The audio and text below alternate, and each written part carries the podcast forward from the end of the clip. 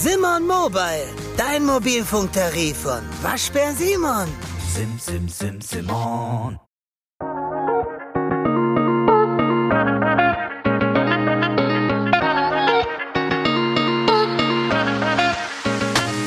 Servus Deutschrap, was geht ab? Herzlich willkommen zu einer neuen Folge von Deutschrap Plus, dem Nummer 1 Podcast rund um Rap und Releases. Ich freue mich mega auf diese Folge, weil wir richtig nice Releases am Start haben.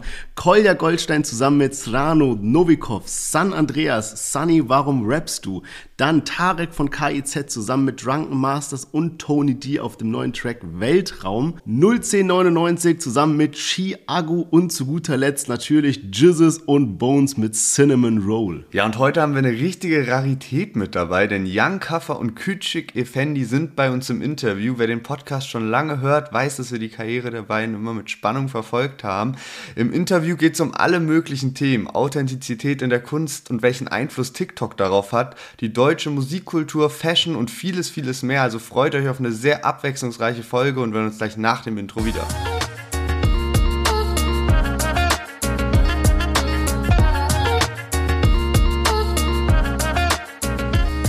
Yes, schön, dass ihr alle wieder eingeschaltet habt. Mein Name ist Sherwin, ich bin hier mit Lennart und herzlich willkommen zu unserem Deutschrap-Podcast.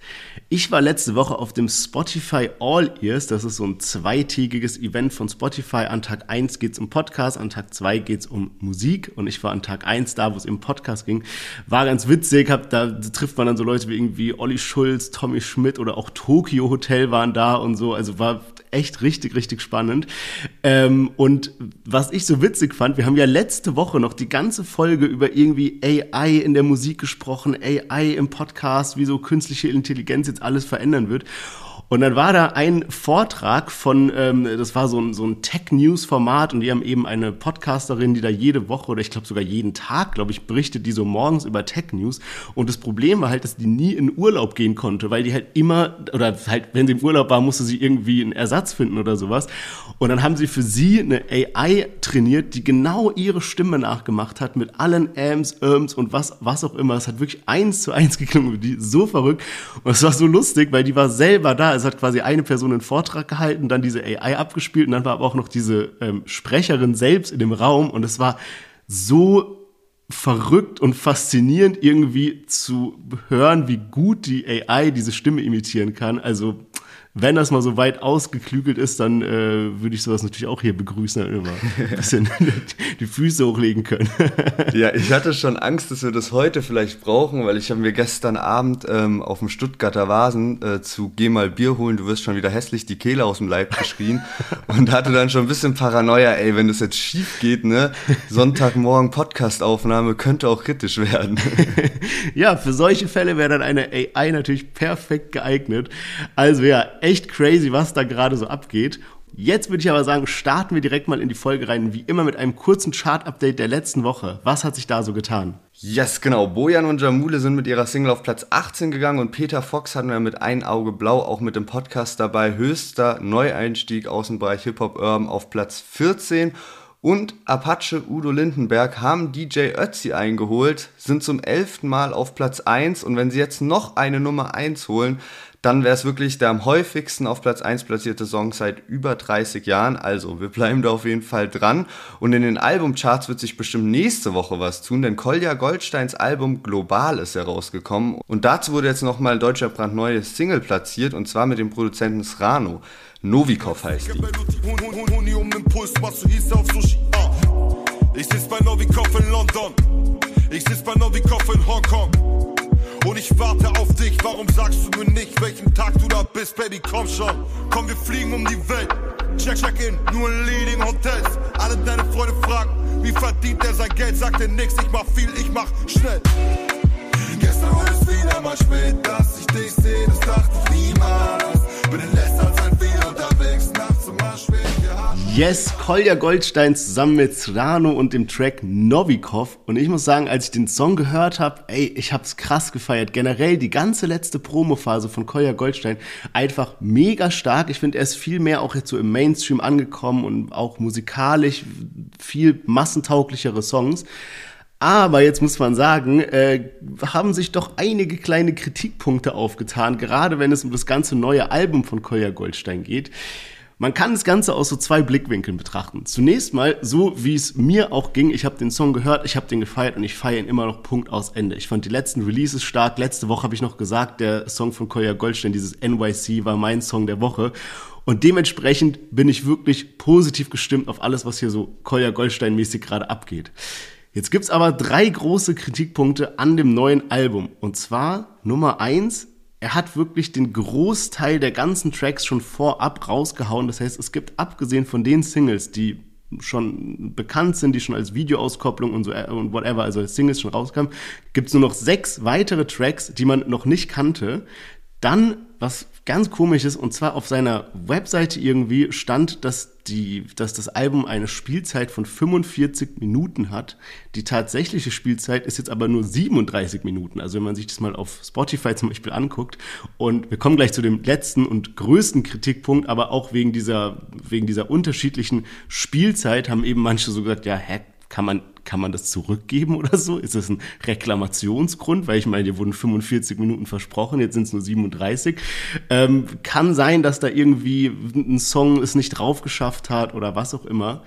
Was aber jetzt so der größte Kritikpunkt von allen ist, ist, dass der gute Kolja da wirklich einige Parts recycelt hat, aber eins zu eins. Und es sind nicht so ein paar Parts, sondern man kann es mal googeln. Da hat äh, ein sehr fleißiger Reddit-User hat da wirklich so ein 50 Zeilen langen Text geschrieben, wo er wirklich Zeile für Zeile und Part für Part verglichen hat mit einem Part, der jetzt auf dem neuen Album drauf ist und einem Part, der bereits davor existiert hat. Und die decken sich teilweise, also eins zu eins kein Unterschied, einen kompletten Part genommen, nochmal eingesprochen und so weiter. Und das ist dann halt so, ey, so warum? So, Bro, gerade läuft doch so gut, gerade so geile Releases, musikalisch top und so weiter. Und dann halt da mit diesem Part so ein bisschen reingeschissen. Das ist natürlich so, so ein bisschen so ein Geschmäckle, ne? ja, das hatte ich gar nicht mitbekommen. Mir ist bloß auch aufgefallen, als ich so die Anspielstation gesehen habe, dass ja wirklich sieben Singles raus sind. Dann gibt es zwar Intro und Outro und dann noch sechs Lieder, so wie du es gesagt hast, ne? Und ich finde, keine Ahnung, als Künstler wenn du eben, ich meine, Kolja Goldstein, der ist jetzt kein äh, Single-Modus-Mio-Künstler, ne, sondern schon halt Street-Rap. Und dann ist das halt was anderes, weiß nicht genau. Wenn das mittlerweile halt so ein Jamule und solche Künstler machen, okay, die, die leben von diesen Singles auch ein bisschen, aber bei so einem Kolja Goldstein erwartest du halt nicht unbedingt das. Fairerweise muss man dazu sagen, auch Cello Abdi bei Mietwagen Tape 2 haben unzählige Singles davor auch schon rausgehauen. Also das ist ja mittlerweile auch irgendwie gang und gäbe und sollte bestimmt jetzt nicht der größte Kritikpunkt sein, aber gerade wenn man jetzt irgendwie noch zwei, drei Lieder runtergeschmissen hat, weshalb auch die Laufzeit halt kürzer ist, und dann halt noch sowas hinzukommt, was wahrscheinlich so berechtigterweise dann die größte Kritik ist mit so sich doppelten Zeilen, ist es halt schon irgendwie ein bisschen schade, weil insgesamt hat er ja jetzt auch so drauf geachtet, dass sich die Singles musikalisch auch anders anhören. Ne? Jetzt gerade dieses äh, Novikov, wo wir reingehört haben, ist ja jetzt so voll die chillige Nummer. Und äh, was mir da ein bisschen Corona-Flashbacks gibt, ist äh, der Produzent, weil mich erinnert dieser Srano immer krass an das Lied von Loredana und Suna, weil ich ihn da so das erste Mal irgendwie richtig äh, mitbekommen habe und er vielleicht auch da das erste Mal mit Deutschrappern zusammengearbeitet hat. Ja, man, safe. Der Producer-Tag ist wirklich sehr iconic und ich muss auch sagen, ich finde diesen Song so nice und auch diese Facetten, die wir jetzt in letzter Zeit von Kolja Goldstein gesehen haben, machen ihn für mich persönlich mehr hörbar sozusagen als davor dieses nur so Street-Rap rausgeballer, sage ich mal, also obwohl da halt noch diese ganzen versteckten Messages dann irgendwie ein bisschen mehr drin waren als in den neueren Songs. Aber ich meine, es war doch von vornherein klar, also nicht abwertend gemeint, sondern da ist ein Rapper und er kommt mit einem gewissen Trick oder Twist oder was auch immer halt mit diesen, mit diesen ganzen Kriminaltaten, die damit reingebaut werden und so weiter. Und damit geht er dann halt krass durch die Decke.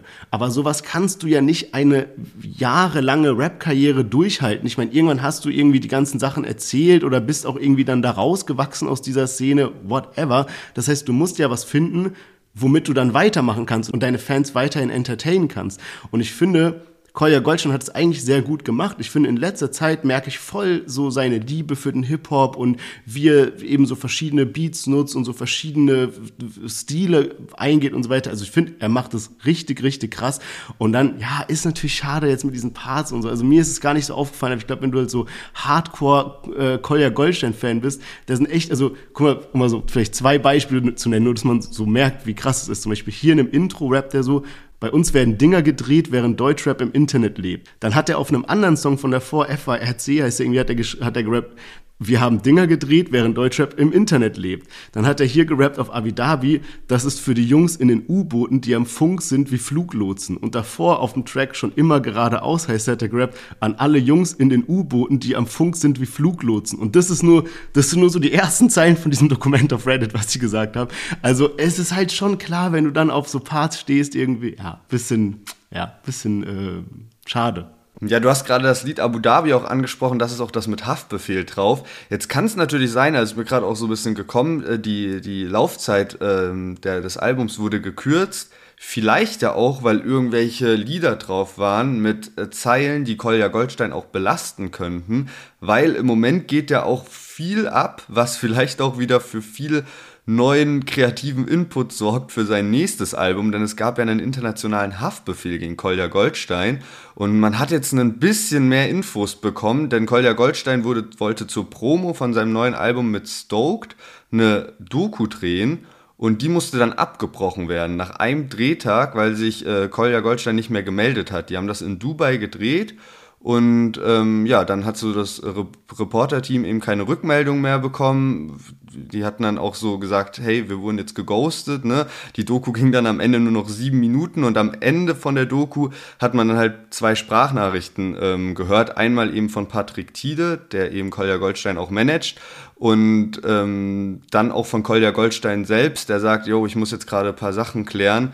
Ähm, da gibt's eben diesen internationalen Haftbefehl gegen mich wegen Waffenbesitz. Und ähm, ja, wir holen die Doku nach, wir, wir, wir, machen das schon, aber er muss da jetzt irgendwie das halt erstmal fixen, weil seine Anforderung sozusagen ist, yo, mach diesen internationalen Haftbefehl weg, ich komme, ähm, ich, ich, flie ich lasse mich ins Land normal einreisen und wir regeln das dann alles so. Und ja, das ist jetzt gerade auch noch so der offene Punkt, wie es da weitergeht. Ja, wobei irgendwie dieser internationale Haftbefehl, also wir hatten es ja letzte Woche schon so ein bisschen besprochen, ähm, wenn diese Informationen stimmen, dann war das ja so, dass man irgendwie, da gibt es eine Freiheitsstrafe oder eine Geldstrafe von maximal 22.500 Euro. Das heißt, für die Vergehen, die er da gemacht hat, irgendwie, das haben wir besprochen, gibt so verschiedene Kategorien an Waffen, die verschiedene hohe Strafen haben und weil er irgendwie damit halbautomatischen Waffen oder whatever erwischt wurde, ist es halt bis maximal 22.500 Euro. Wenn ich jetzt mal so, also das will ich gar nicht so implizieren, aber zum Beispiel Raf Kamura hat ja so für den Burj Khalifa irgendwie sein neues Album da anleuchten lassen für 60.000 Euro und diese Message mit dem Waffenbesitz von Kolja Goldstein mit 22.500 Euro ging ja jetzt durch alle Nachrichten durch irgendwie. Also ist natürlich für einen Gangster-Rapper von dem Kaliber auch irgendwie ein Promo-Move. Also wenn er da mit der Strafe rauskommt, weißt du, so am Ende ist es vielleicht gar nicht mal so eine wilde Strafe, weil dann irgendwie Verkäufe noch hochgingen wegen internationalem äh, Haftbefehl und so weiter. Ja, ja, klar, aber also wie du selbst schon sagst, ne, es ist ja nicht klar, ob Geldstrafe oder Freiheitsstrafe und ich glaube, das hat halt schon eine heftige Bedeutung, eben dieser internationale Haftbefehl, weil es eben meint, jo, wenn du in das Land einreist oder auch in x-beliebiges europäisches Land, dann bist du halt direkt, also weißt du so, die ja, haben ja, dich klar. dann direkt so und dann ja macht dir das direkt Probleme und das ist was anderes, wenn du eben erstmal einreisen kannst, dich dann auch schnellstmöglich auf die Wache begibst und ihr dann auf einer anderen Ebene sozusagen verhandeln könnt und dann vielleicht auch irgendwie geringere Strafen oder sowas dann angesetzt werden. Also ich denke, das ist halt so auch jetzt gerade so die Taktik von Kolja Goldstein. Aber natürlich hat ihm das irgendwo auch ein bisschen in die Karten gespielt, dass das jetzt einfach so paar Tage vor dem Album-Release passiert. Ja, er hat auf jeden Fall jetzt noch auf Instagram ähm, angekündigt, dass er sich jetzt erstmal musikalisch ein bisschen zurückziehen wird. Vielleicht auch eben wegen dieser Haftbefehl-Geschichte Wir wissen es nicht, aber ähm, wir werden auf jeden Fall weiterhin berichten. Und ich würde sagen, wir kommen jetzt zu unserem nächsten Künstler von heute und zwar San Andreas. Hatten wir bisher auch noch nicht im Podcast, gibt aber einiges dazu zu berichten. Und sein neuer Song heißt Sunny, warum rappst du? Ich bin zwar keine Rea, doch ich steht euch auf dem Laufenden und Rapper kommt nur Scheiße aus dem Mund wie bei Bukake Partys. Kunst bei Sunny Handmade, Self mit Antonio Stradivari kein Larifari, ich Bars am Abend, du pafft in der Achtermali in einem Zug weg, fick die Aachen Barbies, die sich mit engen Kleidern in die Menge schmeißen, aber echte Männer werden kein Respekt erweisen. Sunny, warum rappst du? Ich hatte keine Disziplin, brauchte trotzdem immer einen neuen Plan. Aber Sunny, warum rappst du? Flog von zu Hause auf die Streets, ohne das wäre ich direkt im Block gefallen. Aber Sunny, warum rappst du? Keine Hoffnung und kein Peace, Wort von Menschen, aber Mucke nie verarscht. Yes, San Andreas mit Sunny, warum rappst du? Und mir war bis vor diesem Song der Rapper noch gar nicht bekannt. Und er ist jetzt eben in Deutschrap brandneu, auch in einer ganz guten äh, Position in dieser Playlist. Und ich war hier so am Computer, habe Deutschrap brandneu angemacht, so laut über die Boxen, habe einmal so durchgehört, wie immer, wenn der Release Friday ist. Und ein paar Sachen waren geil, ein paar Sachen waren nicht geil. Irgendwie kam dieser Song und ich dachte schon so, ja, kenne den Rapper halt nicht irgendwie, aber hab mich dann so ein bisschen dabei erwischt, wie ich so anfange, so mit dem Kopf zu nicken. Und auf einmal ruft so meine Freundin aus so zwei Räumen weiter so, oh, was ist das für ein geiles Lied? Ich denke mir so, hä? For real, das Lied ist ja richtig heftig, ne? Und dann habe ich so irgendwie Pause gedrückt, mir das Video angeguckt. Und es ist ja wirklich ein Newcomer-Rapper, aber dieses Video ist no Übertreibung eins der nicesten, was ich seit langem gesehen habe. Es sind so viele verschiedene Szenen darin aufgebaut und auch mit so einer Storyline. Also er ist in so einer Art American Diner und ähm, ist so kurz vorm Feierabend, macht da irgendwie so ein äh, paar so ein bisschen Geschirr abtrocknen und keine Ahnung, gibt so ein bisschen Essen raus an die Gäste und die Gäste sind eben auch so perfekt in Szene gesetzt, so zwei kleine Zwillinge, Mädchen, whatever, weißt du, wie in so Horrorfilm bisschen oder keine Ahnung was für Leute. Also sehr so Charakterköpfe, die da in diesem Diner Diner sitzen und das, was man eben gehört hat, diese verzerrte Stimme, die dann so sagt, so, Sunny, warum rappst du? So, wenn dann das Lied losgeht, dann sieht man immer die Leute und die gucken dann wie so, bisschen so besessen in die Kamera und so, Sunny, warum rappst du? Und er float dann da drauf. Es ist so geil. Danach ist er irgendwie im Bus und alle Leute im Bus rappen auch mit. Und es muss halt so aufwendig gewesen sein, dass du diesen Diner holst, diese Schauspieler holst, diesen Bus holst. Dann ist er irgendwie am Ende in so einer Zigarrenlounge, wo er sich selbst gegenüber sitzt. So diesen Videoeffekt kennt man ja, aber trotzdem auch geil, dass er dann wieder die Frage stellt, Sunny, warum rappst du? Und also wirklich, ich war so von 0 auf 100 geisteskrank begeistert von dem, was ich da gesehen und gehört habe. Ja, richtig heftig. Also das könnte, glaube ich, jetzt auch so ein guter Durchbruch irgendwie sein, so hoch gerankt zu werden bei Deutscher brandneu. Ich hatte so über Spotify gesehen, dass er bisher schon so einen Hit mit ähm, Dorian hat. Den Namen habe ich auch schon, wir hatten den noch nie im Podcast mit dabei, aber ich hatte schon häufiger irgendwie mal so gelesen und dachte, okay, müssen wir auch mal mit in den Podcast holen. Und äh, San Andreas, also die, die Geschichte von, von ihm ist auch ein bisschen beeindruckend, weil der bringt jetzt sein Album raus im Mai, das heißt übrigens Son Andreas. Und ähm, er hatte bei einem Newcomer-Contest gewonnen von Icon X Made und äh, die haben da irgendwie verschiedene Staffeln und eben in der vierten Staffel hat er gewonnen und bringt jetzt eben über Icon Music diese sein Debütalbum raus. Und ich hatte mir dann vorhin auch was auf dem YouTube-Channel angeschaut, weil jetzt lief irgendwie die Bewerbungsphase für Icon 5 dann schon, also die fünfte Staffel. Und das ist auch so ein voll aufwendiges Konzept. Also dieses Video, was ich mir da vorhin so angeguckt habe, war wurde so ein bisschen die Geschichte beleuchtet und das ging irgendwie schon so zehn Minuten lang und so, wo dann auch so die Leute dahinter ein bisschen drüber sprechen, was die da alles organisieren und so. Also das ist echt nice gemacht, muss ich sagen. Ja, das stimmt. Es ist ja auch, ähm, Bobby Van Damme kommt da ja auch, quasi ist ja auch dadurch so ein bisschen berühmt geworden durch dieses Icon X Made. Der hat auch einige bekannte Songs, die dann auch auf Spotify von Icon X Made als irgendwie so, also weißt du, auch als Künstler angegeben sind. Also das läuft ja alles auch über die drüber. Und ich hatte es auch gar nicht so wirklich verstanden, äh, was das ist, weil es ist ein riesiges Format. Also die sind auf Spotify, die sind auf YouTube, die haben super, die haben über eine Million Hörer auf Spotify, dieser Account. Auf YouTube richtig krasse Klickzahlen. Aber man findet jetzt nicht so in der About-Section oder irgendwie eine Webseite von denen. Es gibt gar keine Information, wo so steht, ja, Icon X Mate ist Punkt, Punkt, Punkt und dann so eine Erklärung oder sowas, ja. Und ähm, ich wusste aber, dass unser guter Freund Martin, der, wer den Podcast hier verfolgt, der hat schon öfter den Namen gehört, weil Martin uns immer hilft, die Interviews ähm, von der Qualität ein bisschen aufzuwerten. Heute übrigens auch beim Jan Kaffer Küçük Effendi Interview, also er hilft uns dann immer so ein bisschen, die, die Tonsspuren ähm, sich gut anhören. Und der hatte da nämlich auch einen Künstler ins Rennen geschickt, Armin hieß der. Und ähm, er hat mir so ein bisschen erklärt von diesem Icon X Mate, dass das irgendwie, da ist auch, glaube ich, ein Major-Label mit dabei und dann gibt's eine Jury und dann gibt's eben so eine Bewerbungsphase und die wollen jetzt so eine eigene App machen, in der man dann abstimmen kann, wer weiterkommt. Und weil sie eben so eine riesige Reichweite haben, ist es halt so spannend für die Newcomer da reinzukommen und halt wirklich auch so ein, ja, so ein, so eine geilere Version von sowas wie DSDS für Deutschrap oder so, weißt du, weil du halt direkt so Fame wirst. Ich meine, guck dir mal ihn jetzt an, in Deutschrap brandneu weit oben gelistet, Bobby Van Damme jetzt bei Farid Bang unter Vertrag und sowas.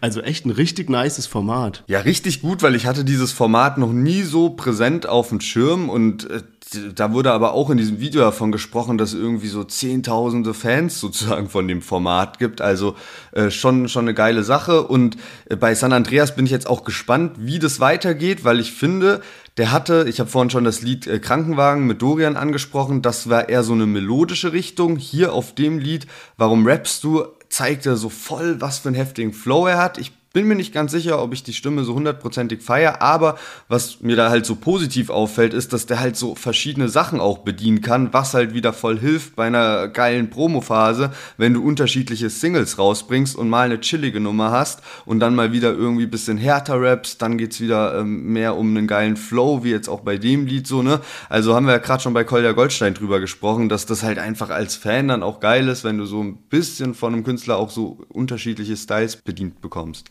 Dieser Dorian, den du gerade erwähnt hast, der kommt übrigens auch aus diesem Format. Also da merkt man wieder so, was die eben für einen krassen, krassen Reach haben. Bei seinem Namen bin ich immer so ein bisschen, ich denke mir so, okay, du, du denkst dir so einen Künstlernamen aus und dann sagst du so San Andreas. Und der Name ist halt so suchmaschinentechnisch so voll die Herausforderung. Es gibt einen Film mit Dwayne The Rock Johnson, der heißt San Andreas. Es gibt das GTA-Spiel San Andreas. Es gibt eine Stadt in Kalifornien, die heißt San Andreas. Und dann kommst du als Newcomer-Rapper und nennt sich auch San Andreas. Und es ist halt so schwer gefunden zu werden, weißt du, wenn man äh, sich so einen Namen auswählt. Und dann Album auch noch Son Andreas. Da dachte ich vorhin erst, das ist so ein Tippfehler in der YouTube-Beschreibung. Und da findest du halt auch direkt, also wenn du einfach nur Son Andreas eingibst bei Google, hast halt keine Chance, weil dann denkt halt Google auch, du vertippst dich irgendwie und suchst halt eigentlich den Film oder GTA oder was auch immer. Ich habe noch eine letzte Sache und zwar, weil wir gerade auch über Martin gesprochen haben. Und zwar, wir haben ja vor paar Folgen noch darüber gerätselt, ob Bushido bald ein musikalisches Comeback machen wird oder nicht, weil es gab ja dann Bilder, dass er eben mit Orkan Che, also dem äh, Videoproduzenten, zusammen in Bangkok unterwegs war. Und das ganze Internet ist natürlich direkt durchgedreht. Und mehr Informationen hatte man aber auch nicht so ganz. Also man wusste jetzt nicht genau, keine Ahnung, kann ja auch irgendwie eine Doku sein oder whatever und so. Und jetzt hatte mir dann letztens aber Martin so Bilder geschickt und zwar gab es eine Story von Anna Maria, also Bushidos Frau, wie sie Bushido am Flughafen abgeholt hat. Und hat dann dazu geschrieben, er war irgendwie drei Wochen weg, also ist ja auch eine etwas längere Zeit, das würde ja theoretisch reichen, um in der Zeit irgendwie ein Album aufzunehmen. Und Bushido kam dann an und hatte so einen Flughafenwagen, also diese großen, wo man so 10.000 Koffer draufpacken kann, wie so ein Einkaufswagen in flach und so, ne? Und ähm, dann äh, auf der Story hat man eben nur gesehen, da war super viel Luggage drauf, also Koffer, verschiedene Boxen und whatever und dann auch seine ganzen Kinder da drauf, als sie, die, als sie ihn quasi abgeholt hat. Und dann hat mir Martin so Screenshots davon geschickt und meinte so, ey, fällt dir was auf, so bezüglich musikalischem Comeback und so? Ich so, nee, was meinst du? Und er meinte so, ja, guck mal, die, guck mal an, was auf dem Wagen ist, ja. Ich dachte, hä, keine Ahnung, Koffer, so, das eine sah für mich aus wie so ein Nackenkissen. Er meinte so, nee, nee, guck mal genau hin und hat dann so die Sachen gezeigt und hat mir dann Screenshots geschickt aus dem Internet, wo er quasi die verschiedenen Koffer, die haben teilweise so sehr besondere Shapes gehabt, also wie so eine, wie so eine, wie so eine flache Schüssel oder so von der Form, wie so eine Obstschale oder so, aber halt in Koffermaterial, keine Ahnung, wie ich es beschreiben soll. Und dann hat er mir Sachen aus dem Internet geschickt, man sieht, das ist so eine mobile Aufnahmebox für so, weißt du, dass so ein, so ein Schallschutz ist das eine, das andere ist so ein Mikrofon, was in so einer Art Schale drin ist, dass du quasi so aus dem Hotelzimmer raus oder so aufnehmen kannst. Und tausend Sachen, tausend so Koffer irgendwie so analysiert, was da drin ist, weil er quasi den Koffer und den Inhalt davon kennt. Und das war dann schon sehr offensichtlich. Ich musste aber noch einen Post zu machen, weil ich die ganzen Bilder noch habe. Aber ähm, auf jeden Fall sehr investigativ äh, die Sache da angegangen. Ja, es gab auch von einem Produzenten ein Bild, Sia, glaube ich, der sieht noch recht jung aus und der hat äh, so ein Selfie mit Bushido gepostet. Also, wenn es jetzt irgendwie mit einem Audioproduzenten, mit einem Videoproduzenten Bilder zusammen gibt, ähm, ja, denke ich mal, kann man irgendwas erwarten. Ob es dann am Ende ein Album ist, mal gucken. Ähm, kann mir irgendwie gerade im Moment noch gar nicht vorstellen, wie jetzt ein neues Bushido-Album klingt. Ähm, aber vielleicht zumindest irgendwie eine Single, obwohl bei, wenn du drei Wochen wegfährst und so, mal schauen, was die da alles abgedreht haben. Ja, man, also ich glaube, ähm, Asche ist auf jeden Fall drauf. Da hat man ja auch in der Vergangenheit ein paar gemeinsame Bilder gesehen und ähm, ja, ich denke, das wird ein Album. Aber gut, wir machen mal weiter und zwar mit unseren nächsten Künstlern.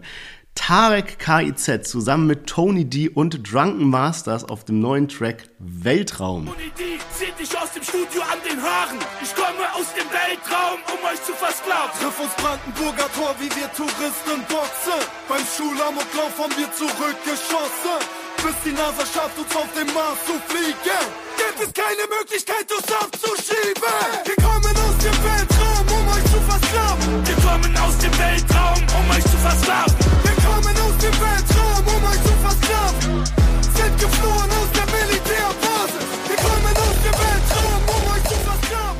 Ja, Tarek KZ hat zusammen mit den Drunken Masters eine EP rausgehauen. Wach seit Mittwoch heißt das Ding.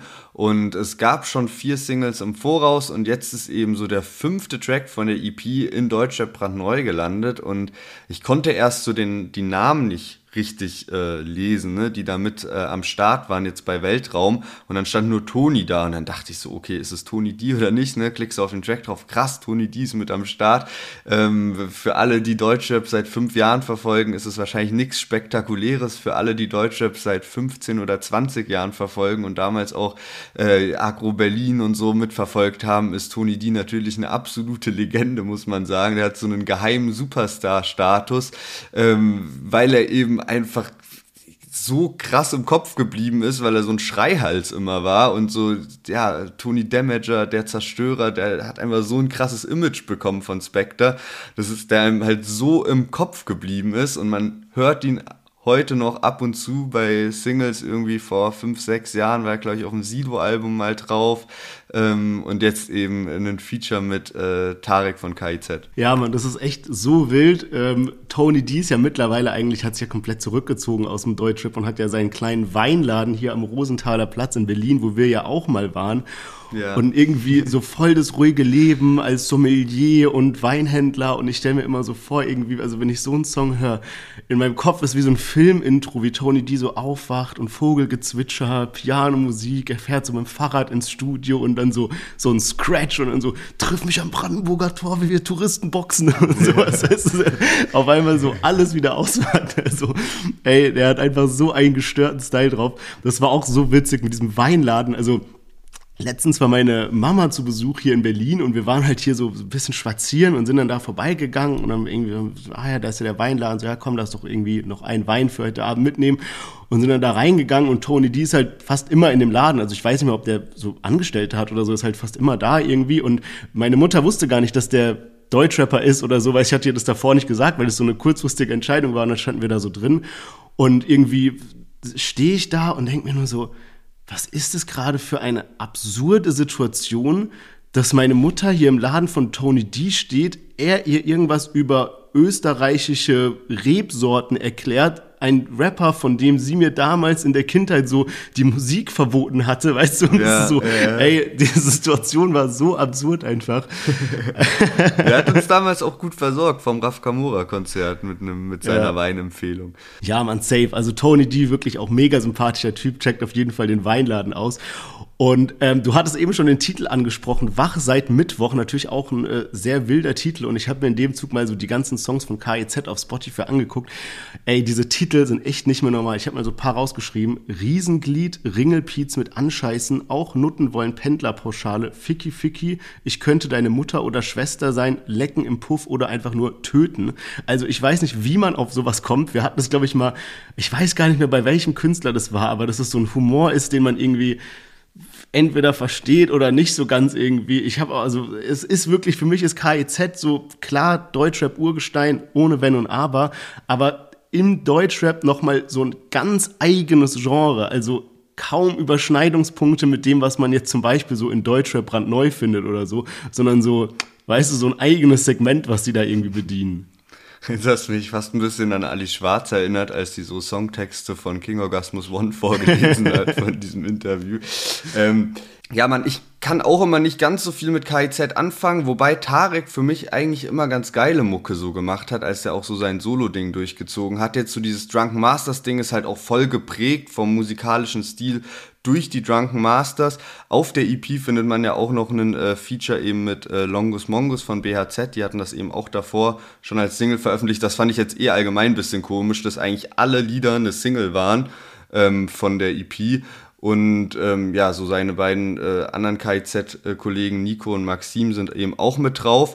Ich finde es auch immer so krass, weil halt viel, ich kenne auch in meinem Freundeskreis so viele Leute, die KIZ feiern oder auch damals, als man noch zur Schule gegangen ist, welche die KIZ gefeiert haben. Und die haben dann meistens auch sonst kaum Deutschrap gefeiert, sondern dann nur KIZ. Also ich glaube, da hast du auch so von der Fangemeinde her so eine voll eingeschworene Truppe, ähnlich wie zum Beispiel auch bei Chiago, was ich finde, so oder auch bei Young Horn, da ziehe ich aber gleich noch einen Vergleich, denn Chiago haben wir auch mit dabei und zwar mit Paul von 01099 und der Track heißt Anders. Und wenn die Platte alle ist, bezahlt halt irgendwer anderes. Fühlst du, was ich mein?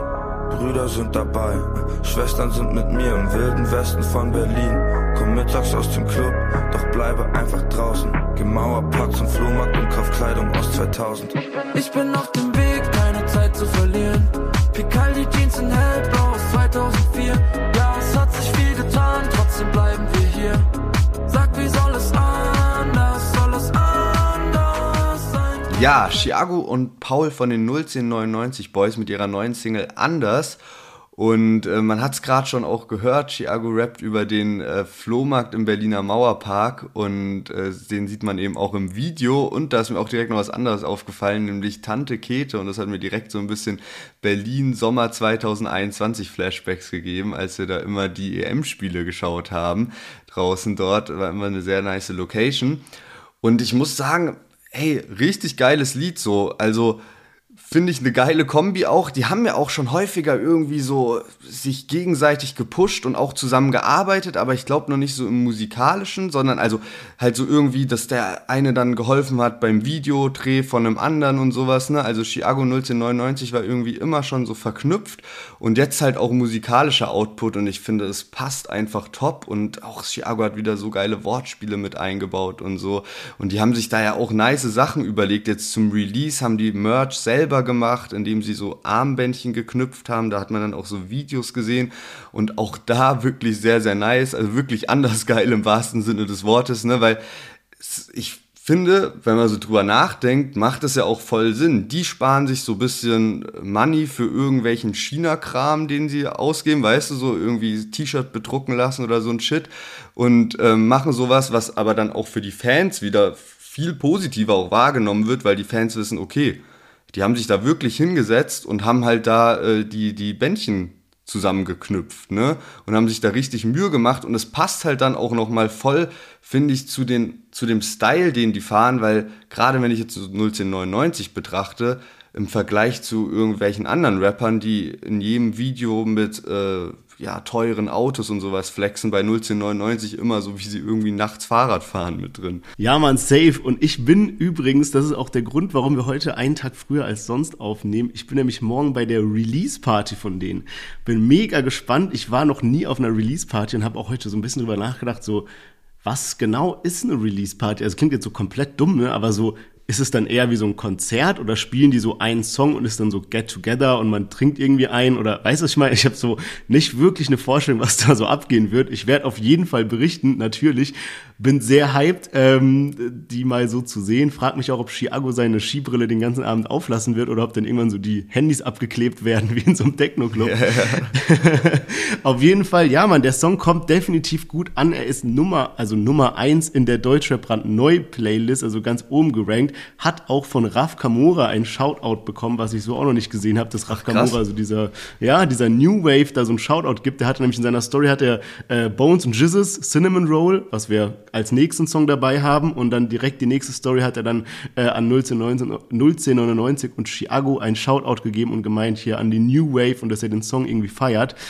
Ähm, ja, ist krass. Geht mir auf jeden Fall auch sehr, sehr gut rein, muss ich sagen. Eine schöne Kombination von den beiden. Chiago gibt dem Ganzen nochmal so ein, so ein bisschen, ja, ich will nicht sagen Coolness, aber so diese Berlin-Credibility, weißt du, so mit seinen Wortspielen, was du eben erwähnt hast. Also ich finde die Kombination auch sehr, sehr nice. Ja, und ich finde das auch gut von 1999, wie die jetzt so ein bisschen fahren und dass die sich auch so öffnen, sozusagen, für so neue Sachen. Also Gustav von 1999 hat ja zum Beispiel die EP mit Noah gebracht.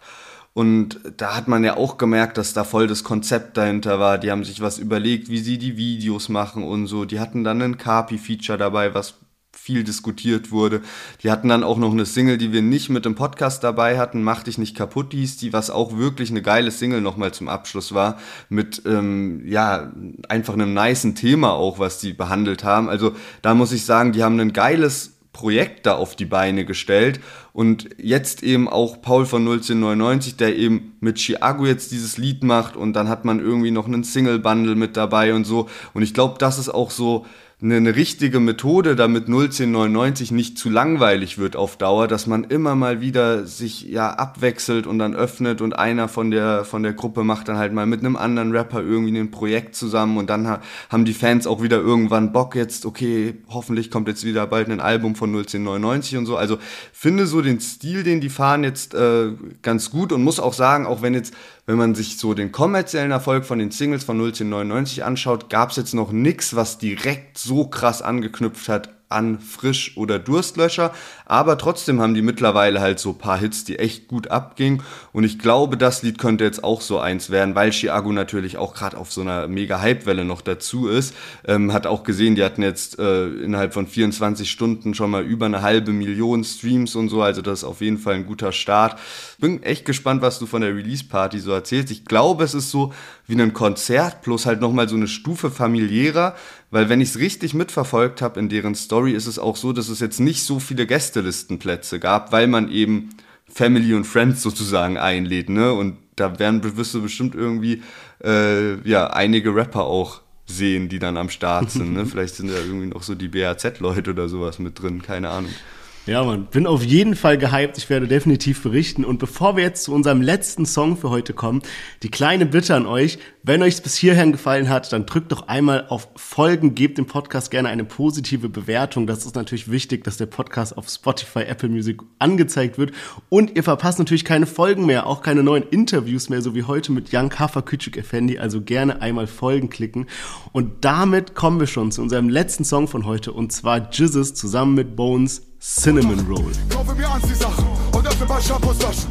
Lass ein paar Landgoldtaschen unter den Lambo-Aschen.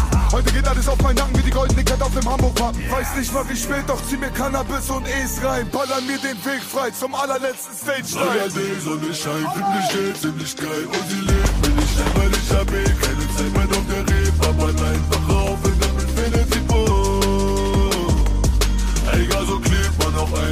ein, ich schon dabei. Eine Schirm und ich schweig, ganzes Leben schon ein neue Playstation 2 und Live Cinnamon Roll. Yes, Jizzes zusammen mit Bones MC, Cinnamon Roll und ich habe mir echt so in der Vorbereitung überlegt, so ja, was, was kritisieren wir jetzt? Also man überlegt ja, was war gut, was war schlecht und so weiter. Aber Fakt ist, ich konnte einfach nicht aufhören, diesen Song zu hören. Ich will es jetzt gar nicht auch so in den Himmel hypen, aber es ist so geil gemacht. Am Anfang dachte ich so ein bisschen, hm, okay, keine Ahnung, gefällt mir das, wie finde ich den Beat, bla bla, hab mir Sachen aufgeschrieben, aber es, der hat irgendwas, dass man den Song wieder und wieder hören muss. Auch was man eben, äh, die Stelle mit, mit dem Übergang von Bones zu Jizzes, ey, gar so kleb mal noch ein, bin doch eh schon dabei geil. Was soll man sagen, wirklich? Und es ist, ich komme nicht darauf klar, dass es einfach so mit die beste Promophase dieses Jahr ist und einer der beiden Künstler im Knast ist. Also der ist nicht mal draußen und die machen so eine Welle. Es ist wirklich einfach nur gestört. Ja, das finde ich auch sehr, sehr heftig. Also bezüglich der Promophase muss man da auch wirklich sagen, äh, top vorgeplant auch, ne? Weil viele Videos sind ja davor schon entstanden. Ähm, da muss man auch sagen, ey, wie heftig da Bones durchzieht, der dann halt immer wieder über Jizzes Account noch die Sachen pusht und sowas und das einfach krass Mastermind halt auch, ne, dass man halt dieses ganze Ding schon so im Voraus geplant hat, auch mit den Blogs, die ja parallel dazu immer noch rauskommen. Ähm, und jetzt auch das Video zu Cinnamon Roll wurde ja schon auf der Tour von Palm aus Plastik 3 gedreht, ne? Also man muss ja ganz klar sagen, dass es so der, der Sommerhit sozusagen vom Album, ne? So von dem Vibe her, das gab's jetzt in den anderen Singles, hat man noch nicht gesehen, hatte auch das Snippet vor paar Wochen durchgehört und dachte dann, okay, krass, so das Lied catcht mich irgendwie am meisten, ne? Und ähm, hatte das dann auch in den Kommentaren gelesen, viele sind gehypt und mich hat dann eher jetzt überrascht, auch wie der Titel ist von dem Lied, weil der finde ich nicht ganz so sexy ist und ein bisschen schwierig ist, so mit Cinnamon Roll bleibt nicht ganz so im Kopf, wenn man das liest, ist es nicht ganz so krass, ne? Viele hatten davor, glaube ich, auch spekuliert, dass das Lied Infinity Pool heißt und man hat jetzt aber auch im Video wieder gesehen, wie krass das im Voraus eben geplant war, weil man dann am Anfang eben Cinnamon Rolls sieht und dann ist so eine Notiz dabei für den Videodreh, ne? Also man wusste schon direkt, wie man alles macht Jetzt zur Promo-Phase an sich, also erstmal 1000 Daumen nach oben für Bones und auch Jizzes irgendwie, dass die das alles so gemanagt haben, trotz im Knast und so. Ich habe mir bloß so ein bisschen die Singles angeschaut, weil ich hatte mal vor, keine Ahnung, drei Monaten, als das Ganze so losging, habe ich so gesagt, ey, ich habe das Gefühl, das ist jetzt so das erste 187-Release seit langer Zeit, wo mal wieder so eine Magie zu spüren ist, wo man so denkt, so, boah, wie aufregend, Jesus muss jetzt rein, mal gucken, wie jetzt so alles läuft und sowas. Und die ist halt bei mir allerdings so zwischenzeitlich ein bisschen verflogen, weil mich die Singles nicht so krass gecatcht haben. Und jetzt habe ich auch noch mal so ein bisschen zurückgeguckt, so, ey, okay, was hat mich denn jetzt so wirklich gestört? So, Yum Yum und Sturkopf mit einer Glock, die waren auf jeden Fall, die sind auch so ein bisschen ikonisch für das Album, aber waren jetzt so nicht meine so persönlichen Favoriten insgesamt, so, wenn man alle Bones und Jizzes Lieder miteinander vergleicht, ne? Aber ist so okay, ne? Kam auch gut an. Und dann gab es ja noch Abziehen, was so ein bisschen Drillmäßig war, dann so nichts zu tun mit Oleg Sesh, was halt so kein Video hatte und zuletzt noch so Tanzen mit Handschellen. Und dann ist mir so aufgefallen, vielleicht ist es auch so die Masse der Singles irgendwie gewesen, weil zum Beispiel Abziehen, würde ich sagen, war irgendwie so ein Flop, hätte man weglassen können. Dann das Lied mit äh, Oleg Sesh fand ich gut, aber ist für mich halt so keine richtige Single, sondern eher so ein Albumlied, ne? hat er auch kein Video bekommen. Und Tanzen mit Handschellen ist dann, glaube ich, auch insgesamt wieder ganz gut angekommen.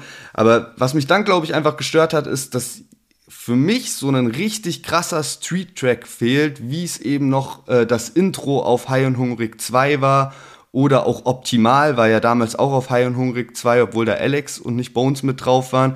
Und sowas hat mir noch gefehlt statt Abziehen und dann hätte das Ganze so ein krasseres Bild nochmal für mich gehabt. Aber mit Cinnamon Roll haben sie es jetzt auf jeden Fall geschafft, für mich wieder das Ganze nach oben zu heben. Und man muss halt wirklich sagen so, ey, Bones hat da ganze Arbeit geleistet, Jesus hat da ganze Arbeit geleistet. Deren Snippet war einfach in den Top 50 bei Spotify drin. Also da, wo normal nur so Singles und sowas drin sind, das musst du erstmal schaffen. Also wirklich ja. sehr, sehr krass. Ja, ich glaube, teilweise kann es auch daran liegen, dass sie halt jetzt nicht mehr mit Jambeats zusammenarbeiten, sondern fast nur noch mit The Crates. Und natürlich hat jeder Produzent auch so ein bisschen so ein eigenes Klangbild. Und wenn man jetzt mal an die Songs denkt, die du gerade auch so teilweise angesprochen hast, diese Jam-Beats, dicker Bass und weißt du, sind ja so ikonische Aber der Beats ist auch mit am Start bei dem Album, auf, soweit ich auf weiß. Paar, ich glaube, auf paar wenigen Songs, aber ich habe irgendwas gelesen, dass halt Bones mal so gemeint hatte, also im Positiven aber formuliert, dass halt so Jam-Beats sich musikalisch nicht so sehr weiterentwickelt hat und das will mhm. man halt als Künstler schon und deswegen die Zusammenarbeit so ein bisschen weniger intensiv ist, als sie halt früher war, wo ja fast ja. alles auf Jam-Beats war sozusagen. Für mich passen eigentlich einige Songs, weil so wie ich jetzt diese ganzen Alben von 187 wahrnehme, ist ja eh so Palm aus Plastik, ist halt immer Sommer, Partymucke, weißt du, gute Laune, whatever. Dann gibt's so die Sampler und High und Hungrig ist halt so eigentlich schon sehr das, was man jetzt hier auch gesehen hat, finde ich. Also so, so Street Rap in Verbindung mit auch mal so ein bisschen was Witzigen, so was Selbstironischem, weil halt Jesus Bones so eine, so eine witzige Kombination. Der Label-Sampler ist dann so ein bisschen ernster, finde ich irgendwie, weil noch so Saphir dabei ist.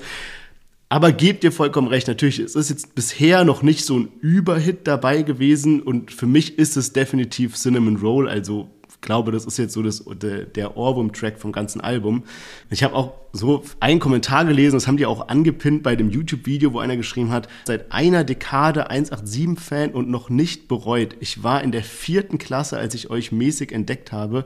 Nun bin ich 23 und höre den Shit noch immer. Also muss man sich mal geben irgendwie. Und ich habe mir dann auch so gedacht, ey, True, also die sind ja so lange jetzt schon am Start und zum Beispiel, was wir so vorhin mit Kolja Goldstein angesprochen haben, weißt, oder solche Sachen. Es ist jetzt noch nicht so ein Major-Skandal passiert im Sinne von irgendwie, dass sie musikalisch reingeschissen haben, mal so ein komplettes Album zersägt haben, mal so komplett irgendwie, weiß ich nicht was, weißt du, so, so Parts geklaut oder was, was weiß ich so gemacht haben. Man wird eigentlich immer gut belohnt für das, dass man irgendwie Fan von denen ist. Und ich, ja, hier ist es eigentlich jetzt nicht anders. Ja, das finde ich halt auch immer sehr beeindruckend, gerade wenn es auch um diese Diskussion geht, so, ne, dass so Flair sagt, so, ey, nächstes Jahr ist Hype vorbei und sowas, ne. Man muss schon sagen, vielleicht ist dieser Hype und diese Aufregung nicht mehr so da wie bei jedem Release noch vor fünf Jahren oder sowas, ne. Aber man muss halt auch mal anerkennen, dass die halt konstant abliefern und wenn man sich auch so mal Likes und Dislikes auf YouTube anguckt, dann über, also das ist, man sieht über, überhaupt keinen Leistungsabfall, wenn man darauf bisschen schaut, ne? Und das sieht man ja dann schon manchmal auch bei anderen Künstlern, wenn halt ein ähm, Album dann mal wirklich nicht gut ankommt, dann sieht man das auch an YouTube-Klicks und an Dislikes und sowas. Und da halten die sich halt einfach auf so einem Qualitätslevel. Und ich bin auch mal gespannt, wie weit das halt noch weitergeht, ne? Irgendwie ist jetzt auch so ein Gerücht aufgekommen, dass das nächste Hein Hungrig 4 2030 dann kommen soll, weil eben das letzte 2016 erschien und jetzt so im sieben Jahrestakt weitergehen soll. Ich hatte noch was gesehen übrigens, und zwar Olexisch ist ja jetzt so das einzige Feature eigentlich da drauf, abgesehen von den 187-Membern. Und der war auch schon bei High und Hungrig 1 mit drauf und das ist tatsächlich auch ein Track, den, den man wirklich guten Gewissens weiterempfehlen kann, weil Alter, da spürt man auch noch so diesen Hunger und auch so den Underground-Vibe. Das ist wirklich richtig, richtig gut so. Also da merkt man, wie nah die noch so an diesem scheiß Alltag und sowas dran sind und dann einfach so ein bisschen darüber rappen und man halt noch nicht einfach mit so richtig krassem Erfolg in Berührung gekommen ist. Ja, Mann, und ich habe auch, weil du gerade den Part, die Parts angesprochen hast, es gibt eine Line von Bones, da rappt der Baby, der Zeiger dreht sich weiter, häng mit Geistern, die ich rief. Und das ist einfach im Großen und Ganzen eine Anlehnung an den Zauberlehrling von Johann Wolfgang von Goethe, der in seinem Gedicht schreibt, Herr, die Not ist groß, die ich rief, die Geister werd ich nun nicht los. Und ist mittlerweile im allgemeinen Sprachgebrauch so eine Redewendung für, ja, quasi so, weißt du, so, äh, du hast die Kontrolle über irgendwas verloren, irgendwas, was der Urheber gemacht hat und du kannst es nicht mehr zurückholen. Also auch sehr witzige Entwicklung, wenn du gerade von irgendwie diesem so scheiß Alltag Street Credibility sprichst, dass wir jetzt auf einmal bei einem Jizzes und Bones Lied über Anlehnungen an Johann Wolfgang von Goethe sprechen. ja, nächste Woche ist ja dann auch schon das Release Date da, ne? Dann die haben das ganze jetzt vorgezogen, was mich ein bisschen gewundert hat, weil Flair hatte ja extra seinen äh, Welle Sampler äh, gleich datiert und äh, wollte das am gleichen Tag rausbringen und Jizzes und Bones haben jetzt eine Woche vorgezogen. Ähm, ja, weil man, glaube ich, auch durch ist mit äh, Videosingles raushauen und sowas. Bin gespannt, ob noch irgendeine Überraschung kommt, weil das ist was, was ich halt die ganze Zeit erwartet habe, dass irgendwann noch mal so ein Video kommt, das dann so im Stil angelehnt ist auf Optimal mit Alex, wo ja Alex plötzlich aus dem Knast so Freigang hatte und dann mit am Start war und ich dachte, jetzt ja, drehen Mann. die halt so den Spieß um, machen so Bones und dann kommt Jizzes plötzlich reingesappt im Video, ne, auf, auch auf Freigang und so. Also bin gespannt, ob uns da noch irgendeine Überraschung in die Richtung erwartet. Er hatte mir jetzt vorhin auch noch den äh, neuesten Blog durch reingezogen. Der war ja in Marokko gedreht und da war auch Du Maroc mit am Start. Das finde ich dann auch lustig manchmal, wie irgendwie ja die Rapper dann miteinander hängen und auch was die 187-Jungs, die feiern halt auch Deutschrap insgesamt, ne? Da lief dann im Blog, glaube ich, Paschanim, äh, Hannibal lief und so und man konnte Text perfekt mitrappen und sowas. Also sehr nice. ja, man, stimmt. Es gab auch mal Stories, dass irgendwie Jesus und Alex zusammen mit Paschanim abgehangen haben. Also vielleicht kommt da ja auch noch irgendwann ein gemeinsamer Track raus. Aber Paschanim hat ja einen Korb verteilt an Bones, was äh, Feature an, angeht. Ja, an, an, an Bones ja, aber okay. an äh, Jesus und Alex äh, bisher zumindest noch nicht. Wer weiß. Aber gut, ich würde sagen, wir, wir kommen gleich zu unserem Young Kafa Küçük Effendi Interview. Davor machen wir wie immer noch ein kurzes Fazit. Wir hatten mit am Start Kolja Goldstein zusammen mit Trano, Novikov, San Andreas, Sunny, warum rappst du? Tarek KIZ zusammen mit Drunken Masters und Tony D, Weltraum, 01099, Chiagru, Anders und Jesus zusammen mit Bones, Cinnamon Roll. Welcher Track lief bei dir am häufigsten diese Woche? Also ist so ein bisschen ein Unentschieden zwischen Anders und Cinnamon Roll. Also beide Lieder kann man sich sehr gut reinziehen. Vielleicht werde ich Cinnamon Roll auf Dauer häufiger hören, aber kann es noch nicht sagen im Moment. Bisher habe ich vielleicht sogar auch Anders ein bisschen mehr nochmal gefühlt. Wie sieht's bei dir aus? Ja, bei mir ist zum Schande äh, bezüglich der äh, Release Party ist es bei mir auf jeden Fall Cinnamon Roll, danach sogar Sunny, warum rappst du? Und erst dann kommt bei mir Anders, wenn ich so über, überlege, wie ich so die Songs geskippt habe. Bin trotzdem sehr hyped auf die Release Party und jetzt starten wir rein in das Interview mit Young Kaffer und Küçük Effendi. War wirklich ein sehr angenehmer Talk, super coole Jungs und viel Spaß mit dem Interview.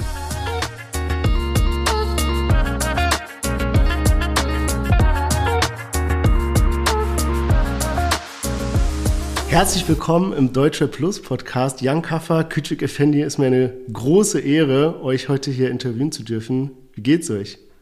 Wir küssen. Wir küssen mein Reh. Vielen Dank. Sehr gut. Wie geht's, wie geht's dir? Wunderbar, wunderbar. Freut mich auf jeden Fall sehr, dass ihr am Start seid. Wir haben uns entschieden, dass wir heute ein bisschen tiefer eintauchen, mal ein bisschen abseits von den obvious Themen äh, uns mal ein bisschen unterhalten. Und ich finde eine ganz gute Introduction-Frage ähm, ist eine Frage, die habe ich von Peter Thiel und ist ja so einer der PayPal-Gründer. Die Frage ist, erzähl mir etwas, das wahr ist, auch wenn dir dabei kaum jemand zustimmen würde. Ja, also Peter Thiel ist erstmal ein Schlitzohr. Er ist auf jeden Fall ein Schlitzohr. An der Stelle. also erstmal herzlich willkommen, liebe Hörerschaft. Wir probieren heute hier ein bisschen einen anderen Talk ähm, auf die Beine zu stellen, wie das gerade auch schon introduced wurde. Ähm, und auch ein bisschen abseits vom allgemeinen ähm, Themenkosmos Deutschrap. Das heißt, wenn ihr dafür nicht offen seid, schaltet ab. Wenn ihr dafür offen seid, was, ähm, was besser wäre, dann könnt ihr euch jetzt einen Snack holen, weil jetzt geht's philosophisch auf jeden Fall ab. Ich fange einfach mal an, so. Ich finde, dass man an sich selber glaubt, zum Beispiel. Also, ich finde das, ähm, ja, dass man das Optimum oder was man selber für sich an, an Ansprüche stellt oder die Meinung, die man auch von sich selber hat, die darf ruhig sehr hoch sein. Also das ist, finde ich, was, was vielleicht kontrovers ist, aber wo ich der Meinung bin, das darf vollkommen sein. Also, weißt du, was ich meine? Ja. Wenn wir jetzt sagen, wir sind die krassesten, dann ist das kein Affront oder ein Diss an irgendjemand anderen, sondern das sollte ja unser Maßstab sein, weil wir sind die einzigen Leute im privaten wie auch im professionellen Bereich, die selber in der Hand haben, wer wir sind. Also weißt du, wenn ich irgendjemand anderen sehe und denke, so, der ist ein viel krasserer Typ als ich, dann mache ich ja gewissermaßen irgendwas falsch, weil ich kann ihn ja nicht beeinflussen, ich kann ja nur mich beeinflussen. Und wenn ich sage, irgendjemand macht fünfmal krasser, also singen tut bestimmt jemand besser, rappen tut bestimmt auch jemand besser, aber es gibt so viele Stellschrauben für einen persönlich, dass man, äh, dass man zu der, zu der Meinung kommen kann, so nee, man, das, was wir machen und so, das ist einfach richtig. Weißt du, also das gehört dazu, wenn man jetzt nicht einfach belanglos und wahllos irgendwie sein Leben lebt und Entscheidungen trifft, dass man einfach dahinter stehen kann und sagen kann, so, so, ja, also, weißt du, so, ich bin cool, so, ich bin ein cooler Typ. Und das ist, glaube ich, so ein bisschen Hardtake-mäßig eine kontroverse Sache, wenn man selber auftritt, je nach Kultur und so, aber jedenfalls hier ist es so, wenn man, wenn man so auftritt und sagt so, nee, nee, so, also ich finde mich ganz cool oder das, was wir machen, ganz cool, man muss immer so eine Bescheidenheit an den Tag legen, weißt du?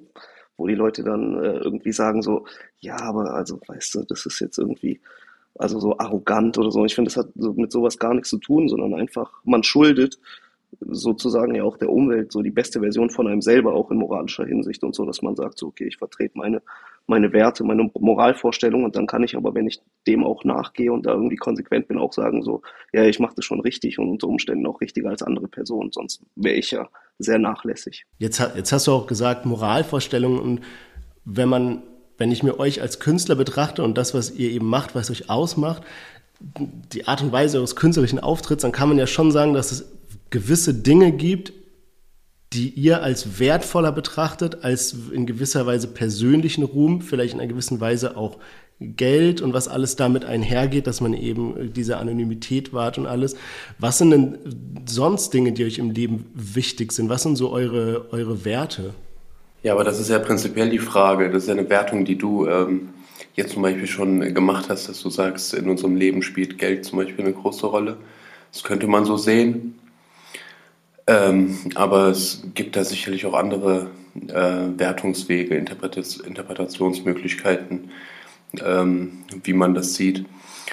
Und zu unseren Werten im Allgemeinen, äh, Bro, das zielt ja auch so ein bisschen auf die Privatperson, äh, Privatperson dahinter ab. Deshalb kann man da nicht, ähm, kann man da nicht so viel äh, zu sagen, würde ich ja. sagen.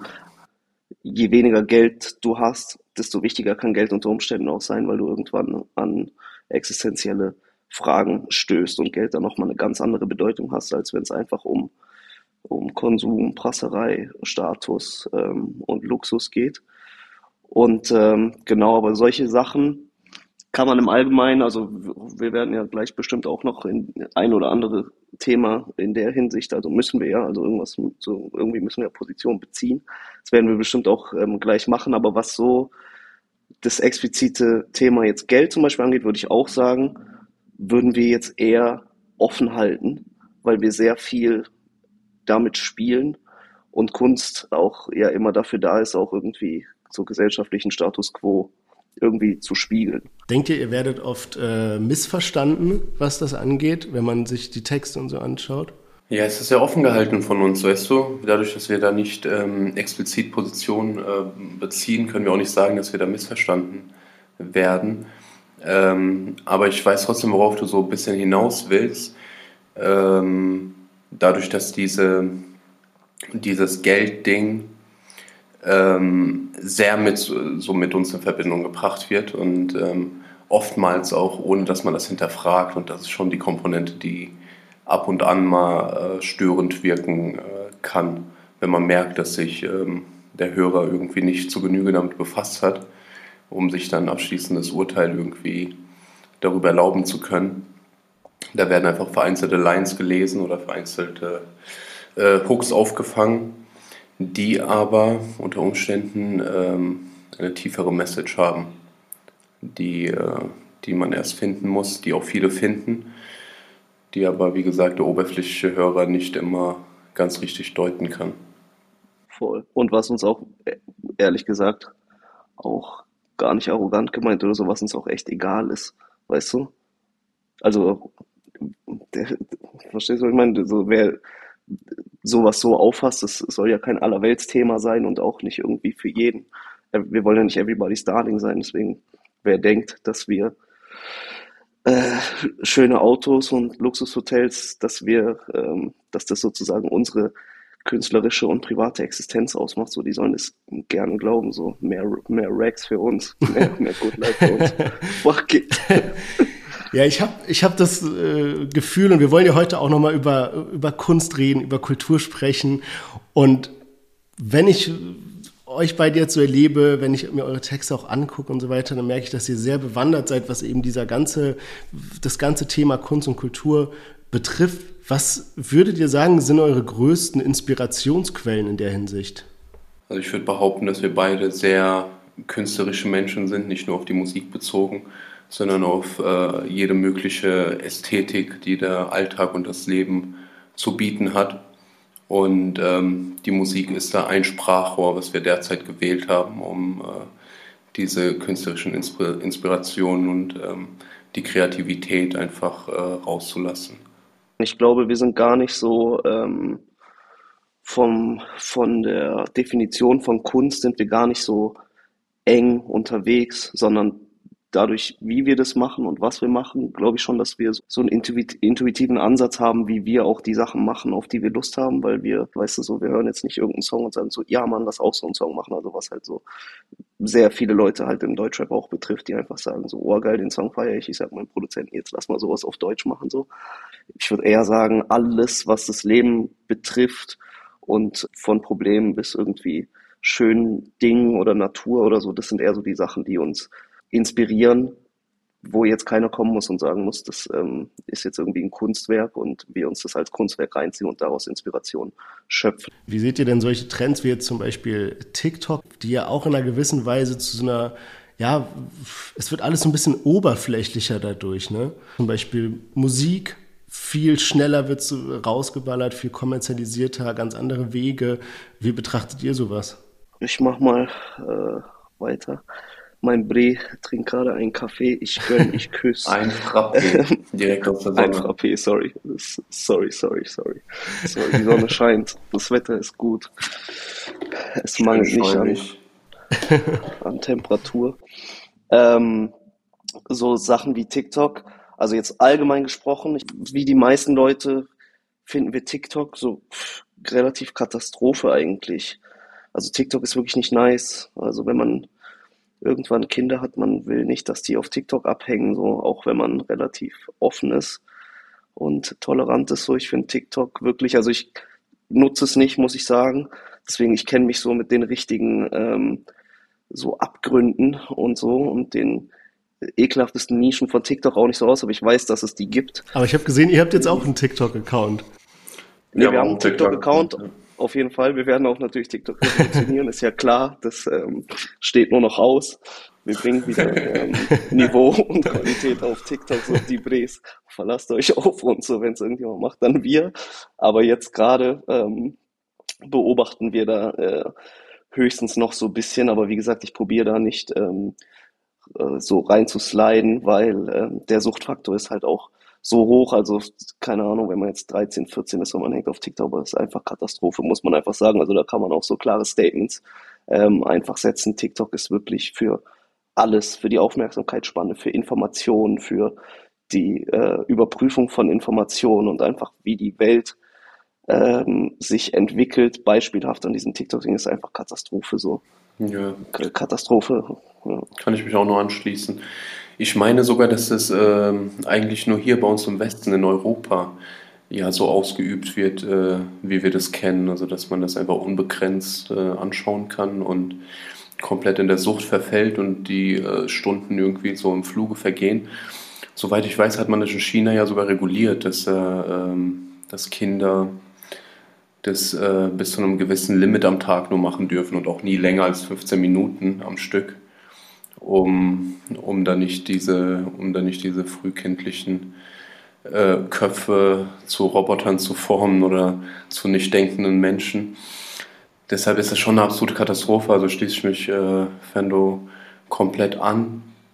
Aber ist halt so eine Sache, die jetzt auch da ist, so mit der die Gesellschaft auch umgehen lernen muss und die wahrscheinlich auch reguliert werden muss, weil es halt ähm, zu krasse Ausmaße nimmt und auch der Algorithmus ist ja teilweise ist ja crazy, was für, was für Sachen da Leuten angezeigt werden, minderjährigen Kindern angezeigt werden und so. Und ja, und um, um, den, ähm, um den Zusammenhang zur Kunst vielleicht da aufzuziehen, äh, ja, die Kunst ist gefährdet, finde ich, durch TikTok.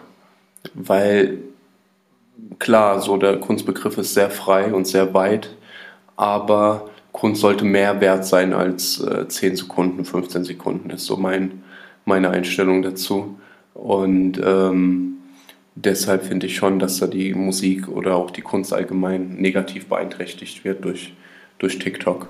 Ihr kommt ja auch aus einer Zeit, es klingt jetzt, als ob ihr super alt werdet, aber als ihr quasi den Durchbruch gemacht habt, war es ja noch so, dass es was super Schwieriges und Herausforderndes war, als Newcomer sich zu etablieren und wirklich da eine starke Künstlerpersönlichkeit aufzubauen. Heutzutage sieht man ja immer öfter auch, dass Künstler fast schon kreiert werden, dass man eben, man hat zum Beispiel Songwriter hier, ähm, ein Image dort und äh, man weiß genau, mit welchen Strategien man sehr schnell hochkommt. Wie seht ihr diese Entwicklung? Also ähm, erstmal sollten wir vielleicht schon feststellen, ich glaube, Kev, du teilst da ähm, meine Meinung. Wir hatten es jetzt auch nicht so schwierig. Weißt du, also muss man auch in aller Bescheidenheit sagen, so. Also, das, äh, wir sind ja, also wir fühlen uns jeden Tag noch wie Newcomer, weil ähm, wir einfach ähm, ambitionierte junge Männer sind, so. Aber ähm, wir hatten es auch nicht so schwierig, muss man schon sagen, weißt du, also das ist echt wirklich der Zugang zu Aufmerksamkeit, und, und Spotlight, so, der war auch damals schon easy. Also, weißt du, so mit Musik ist halt schwierig. Es gibt gewisse Tools, mit denen kannst du immer direkt, also mit, also alles, was auf TikTok passiert, im Prinzip ist halt so. Also da ist ja nichts krasses. Ich habe noch nie da was krasses gesehen, wo ich denke, so, oh, manche Sachen finde ich witzig, so, das ist jetzt aber künstlerisch nicht so relevant, aber klar mit, äh, mit irgendwie Negativität, äh, mit so Gossip, Fitner, Streit, Gewalt, Nacktheit, so, da kannst du halt direkt Aufmerksamkeit ziehen, ist nochmal ein bisschen was anderes als Musik. Aber früher mussten Leute trotzdem durch die Jugendhäuser ziehen, irgendwie über Jahre, um, um Step by Step und CDs selber brennen und die irgendwie verkaufen oder was auch immer, weißt du, irgendwie Studio Time kaufen oder, oder über Jugendzentren oder so. Das mussten wir alles nicht. Also das muss man sozusagen der alten Garde schon auch lassen, dass der, dass der Zugang jetzt auch für uns relativ schon easy war, weißt du, Soundcloud hochladen und wer Bock hatte, konnte das hören und wir konnten das irgendwie aufnehmen und, und bearbeiten, wie wir das wollten. Genau so viel dazu. Also wir sind jetzt nicht sozusagen so überlegen im Vergleich zu Leuten, die heute kommen.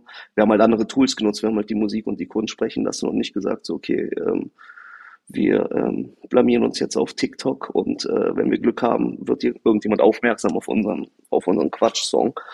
Ähm, das unterscheidet das natürlich schon nochmal so ein bisschen. Das war ja, glaube ich, das auch, was du, was du so im, im Groben meintest, dass der, dass der Zugang eventuell halt früher schwerer war. Würde ich schon auch so sehen. Also du kannst halt heute mit äh, der Sensationsgeilheit der Menschen kannst du in viel kürzerer Zeit, sag ich mal, Fame, berühmt etc. werden.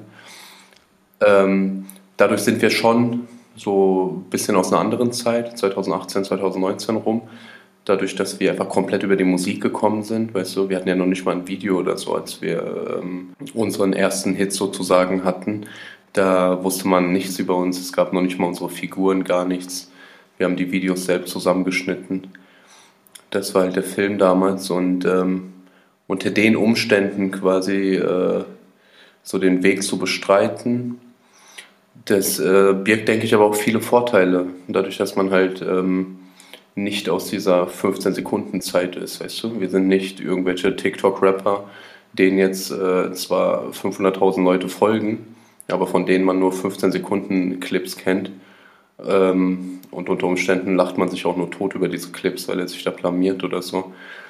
Da gehören wir halt nicht hin und ähm, dadurch haben wir es vielleicht äh, in dem Sinne ein bisschen äh, schwerer gehabt, aber würde ich auch so nicht sagen. Es war einfach eine andere Zeit.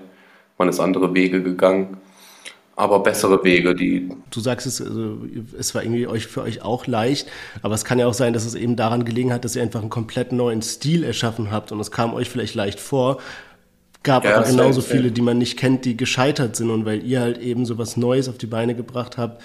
Ja, das ist äh, auch immer ein bisschen die innere Haltung auch, weißt du, so wenn du jetzt irgendwas machst und auf Krampf äh, versuchst, es bekannt zu machen oder so, dann fühlt sich das wahrscheinlich auch härter an. Äh, aber das war halt nie unser Weg. So, wir haben die Musik gemacht, wir haben die auf Soundcloud hochgeladen, haben die nicht beworben, gar nichts. Also wir haben die echt ausschließlich alleine gehört. Nicht mal unsere Freunde haben das gefeiert. Und ähm, genau deshalb, also wir sind da nicht mit irgendeiner Erwartungshaltung rein. Wir haben das für uns gemacht, wir haben das selbst halt überhart gefeiert und ähm, alles andere war ein Bonus und deshalb hat sich das wahrscheinlich auch für uns einfach ähm, einfacher angefühlt. Und ich meine, diese Industry Plant Geschichte, die du meinst, die also das äh, hat sich ja zum, zum Glück auch geändert, so mit dem ganzen Rap-Hype. Ähm, sah das dann kurzweilig so aus und die, auch die Leute, die Konsumenten haben das nicht gecheckt, dass man einfach, also dass fast jeder, der mehr streamt und gestreamt hat als PNL, äh, so als, als deutschsprachiger Künstler, da wurden Klicks gekauft, so. Also weiß jeder, der ist dafür interessiert, der weiß, das ist auch wirklich so. Und auch jeder, je, fast jeder Künstler, also es gibt natürlich auch viele, die ähm, auch viel können und viel Kreativität haben und Geschmack haben und auch Texte schreiben können und so. Aber normal, also alles, was sehr erfolgreich ist oder wurde, es gibt natürlich immer noch viele solcher Themen, was wir auch schade finden, aber man muss es auch nicht haten, weil es wird ein Produkt geschaffen und andere Leute, ähm, anderen Leuten gefällt es so und es ist auch vollkommen okay, weißt du, so ich trinke auch kein Smirnoff Eis äh, und an, weißt du, irgendwelchen Leuten gefällt halt Smirnoff Eis und dann Smirnoff Eis trifft den Konsumenten, der Smirnoff Eis trinken will. Wir trinken halt lieber andere Sachen so und wollen aber auch nicht, dass, äh, dass das irgendwie aufgedeckt wird, dass Smirnoff Eis voll der, voll der Rotzalkohol ist oder so. Ähm, genau deswegen ist es schon okay, man muss das jetzt nicht irgendwie canceln wollen, aber diese, wie das funktioniert, mit, mit auch immer noch nach wie vor mit Industry Plans, obwohl die Realität hinter der Musikbranche immer klarer wird, dass die Leute einfach wissen, okay, da sitzen vier Leute, die schreiben zu viert den Text, da sitzen ähm, sehr ähm, begabte Produzenten, die sehr genau wissen, wie man Hits einfach kreiert. Also das hat nichts mit, ich äh, äh, lass jetzt mein Herz und meine Seele ausbluten auf irgendein ähm, auf irgendein Instrumental bei, bei Kerzenlicht so ähm, in der in der Romantik wie die Brees äh, sozusagen kreativ äh, tätig werden so.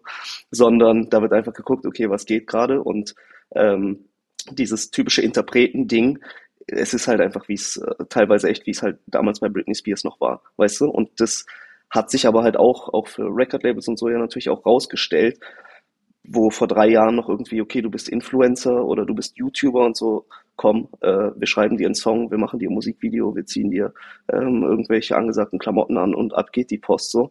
Das hat sich auch mittlerweile so ein bisschen, bisschen rausgestellt, so, okay, der Move funktioniert auch nicht, zumindest nicht auf lange Dauer, weißt du, so, ähm, wie gesagt, also ich meine, wir sind jetzt auch nicht ewig dabei und wir haben immer noch den Spirit von Tag eins, aber ähm, wir werden schon so, wir machen halt ein anderes ähm, Ding, so dass das andere auch existieren, aber es gibt auch lange Karrieren, die einfach auf Industry Plant ähm, Basis funktionieren, weil es einfach ein perfektes Produkt ist, so, weißt du?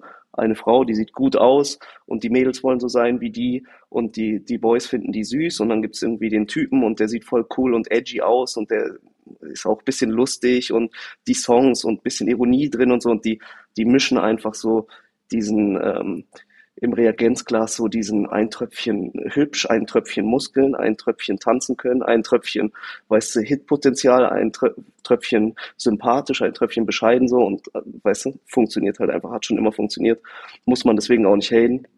Aber wie gesagt, Quintessenz ist, ähm, dass die ähm, Awareness sozusagen äh, schon auf jeden Fall mehr da ist, dass Konsumenten heutzutage auch breiter wissen, so, ja, okay, ich feiere den Song, aber weißt du, das ist halt austauschbarer Typ oder austauschbare Frau, so, die hat irgendwie, und meistens funktioniert es halt echt leider so, du musst nur Fame in irgendeinem Bereich haben und dann kommt ein Label und sagt so, ey, wie wär's, wenn du Musik machst? Und das ist halt schon, also muss man auch sagen, bei aller Toleranz und so, ist halt schon auch einfach wack. Wenn du Musik machen willst, ob für eine Person, wir haben nur für uns Musik gemacht, weißt du? Mach deine Musik. Also ich weiß schon, jeder will Rapper werden, jeder will Sänger werden oder so, aber dann bleib doch bitte Influencer, bleib doch YouTuber, so, weißt du, mach dein Ding. Aber so, so nervt nicht jetzt, dass jeder irgendwie so der große Musiker sein will und dann irgendwie denkt, er sei so voll der Artist und so. Also das finde ich schon, ist äh, wack. Wobei es ja funktioniert. Mal hin und wieder, denke ich, aber jetzt auch nicht bei jedem. Ja. Aber klar, wenn du eine gewisse Reichweite mitbringst, weißt du, dann funktioniert es. Aber ob das Produkt geil ist, weißt du, ist, immer, ist dann immer zweitrangig so. Ich meine, die Leute sind, ja Plan, ich gebe mir das nicht mehr, aber so mein, mein äh, letzter Stand war, dass äh, YouTube-Trends voll war mit irgendwelchen ähm, komischen Menschen, die auf einmal Rapper sind und so. Weißt du? Also alles mögliche, YouTuber, Influencer, Dschungelcamp-Star. Weißt du, so jeder ist auf einmal Rapper. Deshalb, äh, nee, schmeckt nicht. Ja, aber das betrifft auch alle Bereiche, finde ich. Also, wenn du was machst und das mit Muße und Ausdauer und Passion machst und so, das wird schon verwässert. Also nicht nur Musik, weißt du, sondern so, ich bin Fotograf, ich bin Maler, ich bin äh, Fashion Designer, so. Weißt du? Also jeder, der irgendwie denkt, so, okay, ich habe jetzt irgendwie Leute, die mich cool finden, warum auch immer, meist wegen auch sehr banalen, billigen irgendwie Charakteristika so, denken dann so, okay, ich kann mich jetzt gerieren als äh, voll der ähm, also Fashion-Typ und so. Und das ist schon schade, weil Leute, die wirklich von der Pike auf, quasi jetzt zum Beispiel auf Mode Bock haben und das voll deren Ding ist, die kämen nicht auf die Idee, irgendwie einen YouTube-Kanal zu machen und da äh, irgendwie Comedy-Show zu machen, weißt du, sondern die sagen so, ich will Mode machen. So, weißt du? Und da kommst du halt nicht weit. Und das, die werden verdrängt von Leuten, die einfach sagen so, okay, ich habe jetzt Fame für, also weißt du so, keine Ahnung, ich will auch nicht zu spezifisch werden, weil ist ja alles cool und so, aber viele Leute kriegen natürlich Fame, die dann Musik machen, Kunst machen, ähm, Schauspieler werden äh, oder, oder halt eben Mode machen oder so, die, wie die da hinkommen, ist wirklich im Vergleich zu den Leuten, die wirklich jeden Tag daran arbeiten, kreativ sind, sich überlegen, hasseln und so, das ist schon sehr unfair, weil da, da ist ja nicht mal Substanz dahinter, weißt du, so Leute schauen sich YouTube-Videos von anderen Leuten auf YouTube an und filmen sich dabei. Weißt du, ich meine, also Bro, so ganz, also ja. Ist schon ein sehr lowes Level und ein sehr lower Anspruch, um dann zu sagen, so, okay, das ist jetzt eine Person, der ich irgendwie ähm, irgendwie Qualifikation und äh, Kompetenz zuspreche. So, Kompetenz in was? Weißt du, was ich meine? So, okay, ich bin Influencer, ich poste Bilder von mir auf Instagram. So, nice, Bro, weißt du, aber wie legitimiert es dich jetzt gegenüber einem Typ, der seit fünf Jahren irgendwie seine Sachen zu Hause näht, der sich Designs ausdenkt und so? Wie legitimiert dich das jetzt zu sagen, so, ich bin jetzt irgendwie Fashion-Guru geworden? Also ich finde schon unfair für die Leute, wir hatten halt Glück, weißt du, wir haben halt was Besonderes gemacht und, äh, und ähm, haben uns damit so ein bisschen auf künstlerischer Ebene etablieren können. So viele haben das Glück halt auch einfach nicht, auch wenn sie es verdient hätten und müssen sich halt jeden Tag anschauen, so, ach, jetzt kommt der nächste Influencer mit seiner Modelinie und der nächste YouTuber. Und da sind teilweise auch wirklich, da sind auch Leute dabei, die, da siehst du wenigstens, die haben ein Interesse dafür. Da gibt's auch Leute, wo du wirklich denkst, so, Bro, also weißt ja, du, ich meine, was, wie kommst du auf diese Idee? Das ist wie wenn ich jetzt sag so, ich mache eine Einradfirma oder sowas. Weißt du, ich meine, ich bin in meinem Leben noch nie Einrad gefahren. So. Ja. Das ist äh, finde ich spannend, auch äh, safe, was du gesagt hast, auch was Kaffee eben gesagt hat. Ähm, ihr seid ja auch sehr so in diesem ganzen Modegame und ich finde, es gibt einen Unterschied zwischen, du machst ja zum Beispiel Merch, was ja von bis gehen kann und du gehst wirklich in diesen Artistic-Bereich von, der, von dem äh, Modedesign rein. Und jetzt gibt's ja zum Beispiel ein paar ähm, Künstler, wie zum Beispiel den DJ Kobosil, sagt euch bestimmt auch was, der jetzt mit seinem Label hier 44 Label Group auch bei der Mailänder Fashion Show war. Und damit quasi wirklich in dieses Hardcore-Designer-Game reingeht. Im Deutschrap gab sowas ja noch gar nicht. Ähm, aber glaubt ihr, sowas könnte auch passieren, dass sich dann diese Marken so weit etablieren, dass es wirklich verschwimmt von Mode-Merch zu wirklich in die High-Fashion-Label reingehen? Ja, Bro, aber das sieht man auch leider schon halt in dem, in dem Fashion-Bereich, dass Reichweite alles an Authentizität äh, verdrängt. Ist so. Also wenn du dir schaust, wer eingeladen wird zu Fashion-Shows heutzutage, weißt du, also Hauptsache, die haben Follower auf TikTok oder Instagram oder sonst irgendwas. Und es ist ein großes Networking, Vitamin B, ähm, hier und da äh, Hinterngeküsse so. Also viel mehr noch. Also ich meine, Hinter, Hinterngeküsse so ist immer Teil ähm, vom, vom Business. Je mehr du das machst, desto größer deine Chancen, so leider. Aber ähm, auch da muss man halt echt sagen, dass ähm, irgendwie die Wertigkeit von so Sachen, die sich dann so etablieren, muss man auch heutzutage leider halt anders hinterfragen, weil es wirklich ausreicht. Also wenn ich jetzt, ich kann, ich muss, was weiß ich, wenn ich jetzt äh, 100 Millionen TikTok-Follower hätte oder wir, dann würden wir First Row irgendwo ähm, Standard sitzen, weißt du? Und das ist aber einfach nur, damit wir das filmen, was da abgeht, damit die einfach äh, Absatz machen, weißt du? Das ist schon, also deswegen, ich kenne jetzt den Case nicht, den du, den du meintest und so. Vor dem Hintergrund kann ich mir das aber sehr gut vorstellen. Man sieht das auch. Deutschland hat nicht viel zu bieten an Leuten, die man sich hernehmen kann überhaupt, um hier quasi ähm, Mode-Influencing zu machen. Da gibt es auch eigentlich niemanden, finde ich, der wirklich Geschmack hat und wirklich einen Plan von Flavor hat, sondern die halt irgendwie checken, so, okay, was ist jetzt gerade cool, was ist jetzt gerade cool und dann irgendwie probieren noch so ein bisschen ähm, avantgardistisch irgendwie unterwegs zu sein und dann sagen halt irgendwie Modemagazine und Marken so, ah, ist nicht ganz so geil, aber Deutschland ist ein großer Markt, da gibt's halt keinen anderen. Ja, komm, weißt du, machen wir mit dem was, laden wir den mal ein, hierher und so. Ist so, Real Talk. Also, weißt du, in anderen europäischen Ländern und so, da gibt's Leute, die cool sind. In Frankreich gibt's Leute, die cool sind. In England gibt's Leute, die cool sind. In Italien gibt's Leute, die cool sind.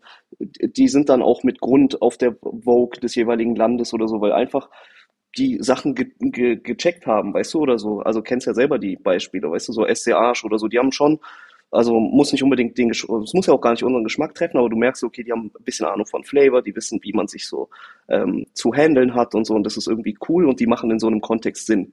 Und auf, in Deutschland ist es echt eher so, okay, ich kenne in Berlin ein paar Leute, ich bin so vielleicht noch der coolste, den es hier gibt, ab, ab geht's, weißt du, so, ich influenz jetzt für irgendwas so. Hör ich da ein bisschen Shooting gegen UFO raus?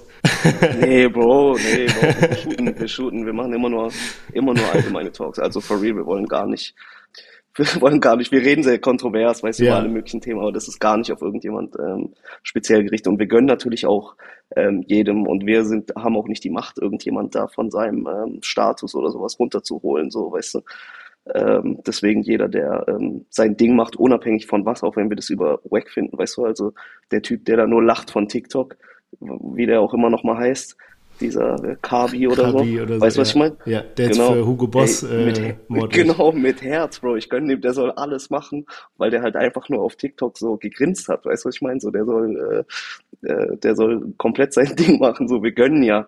Aber die Analyse, also man kann halt trotzdem nicht capen. Das ist halt trotzdem das Ding, weißt du, man kann jetzt nicht ähm, nicht nur diesen äh, diplomatischen, also ist auch ein bisschen langweilig, weißt du, also alle Leute, eben gerade wegen dieser Arschküsserei, jeder ist einfach nur noch kompletter Diplomat, ja, das finde ich cool, das finde ich cool, das ist toll, das ist toll und wer mich liebt, den liebe ich auch zurück, einfach so, weißt du, was ich meine, so, ja, ist auch ein bisschen langweilig, also so ein bisschen darf man auch noch äh, Ecken und Kanten und Meinung vertreten, was aber nicht heißt, dass wir irgendwie explizit äh, irgendjemanden meinen, aber es ist trotzdem eine allgemeine Feststellung, ja. die auch schon akkurat ist, so, weißt du? Also in Deutschland gibt es nicht, nichts im Musikbereich, wo ich jetzt sagen würde, ist voll cool, weißt du? Also es sind wirklich auch, wenn du das beobachtest, auch mit dem Industry Plant Ding, was du meintest, du kannst es einfach sehen, so, okay, die soll Rosalia auf Deutsch sein, so, weißt du, mit ja. so ein bisschen paar Twists drin.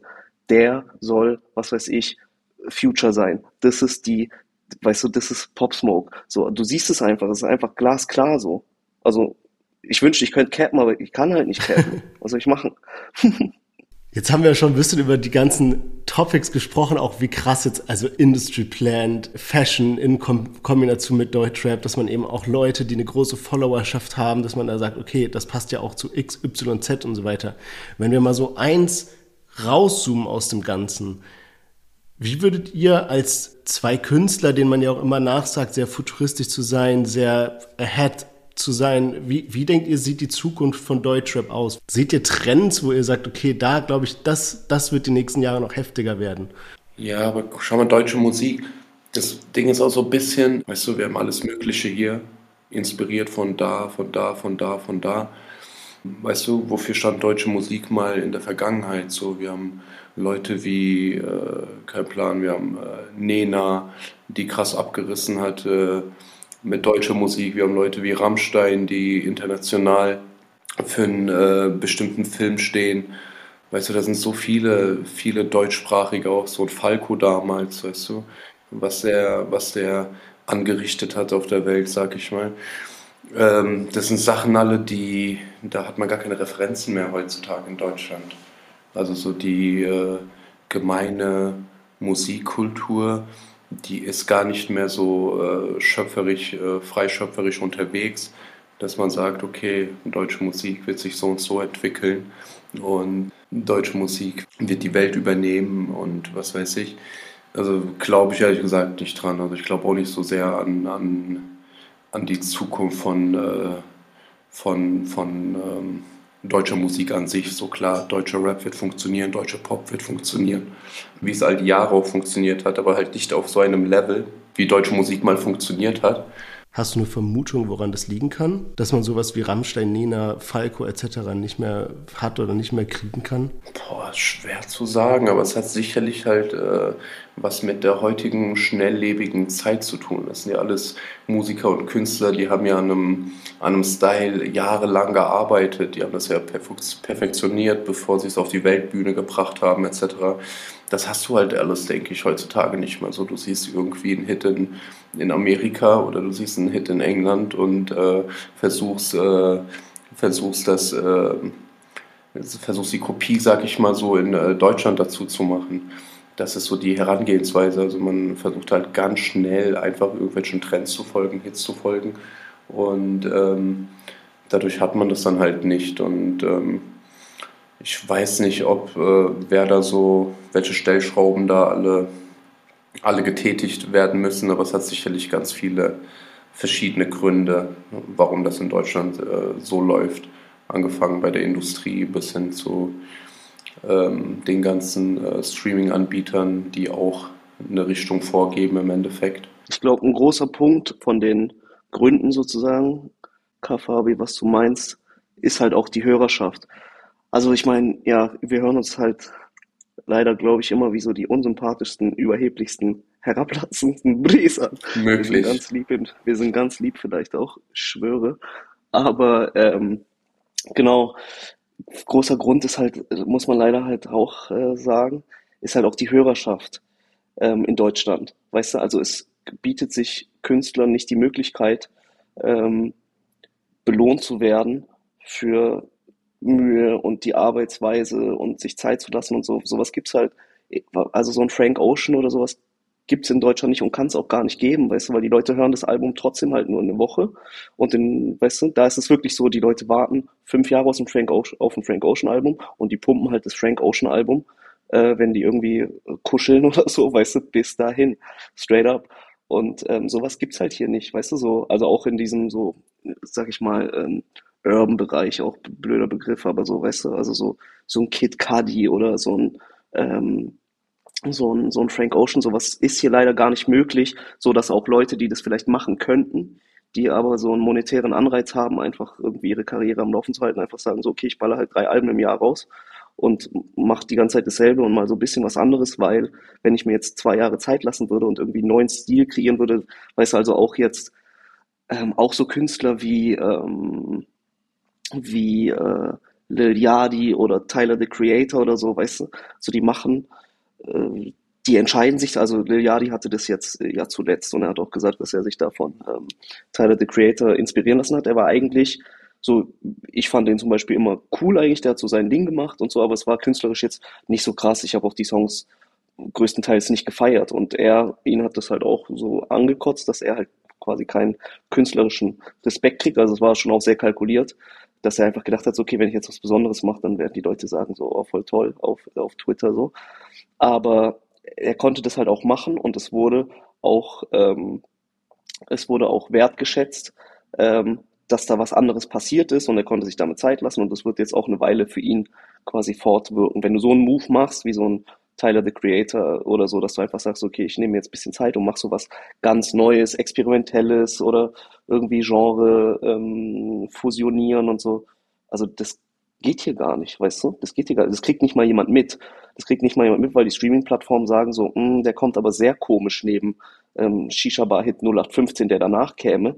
Ich werde das gar nicht platzieren, das wird keiner entdecken, weißt du? Das kriegt gar keine Aufmerksamkeit. Es gibt hier auch wenig Medien äh, zu dem, die irgendwie sowas ähm, honorieren, wenn du irgendwie was Cooles machst. Weißt du, was ich meine?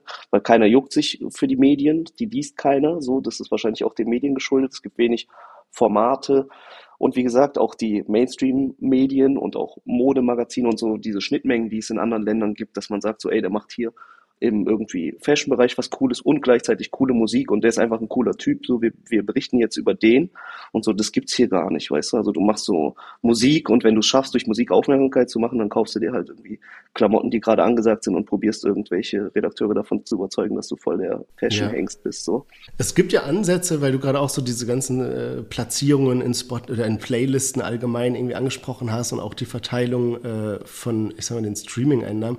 Es gibt ja verschiedene Ansätze jetzt jetzt, wie man, wie man dem entgegentreten kann, wie zum Beispiel so Metaverse-Konzerte, haben wir letztens hier im Podcast drüber gesprochen, oder auch verschiedene Web3-Projekte, die eben eine fairere Verteilung haben von dem, was Hörer bezahlen, um Musik ihrer Künstler zu hören und dem, was dann am Ende bei den Künstlern bei rumkommt. Seid ihr auch in solchen Themen drin? Würde sich ja für euch eigentlich auch mega anbieten. Safe, Bro, wir verfolgen das auch, ähm, verfolgen das auch relativ intensiv mit, mit Freude. Und ähm, das ist eine Sache auf jeden Fall, wo ich die äh, Zukunft der Musik sehe, weißt du, unabhängiger, einfach freier. Und das ist auch eine Sache, die unmittelbar der Kunst zugutekommen wird. Wenn jeder einfach auf einer freien Plattform seine Musik äh, an den Mann bringen kann, ohne ähm, von irgendwelchen anderen äh, Trittplattformen abhängig zu sein, die im Endeffekt äh, vorgeben, wer cool sein soll, weißt du?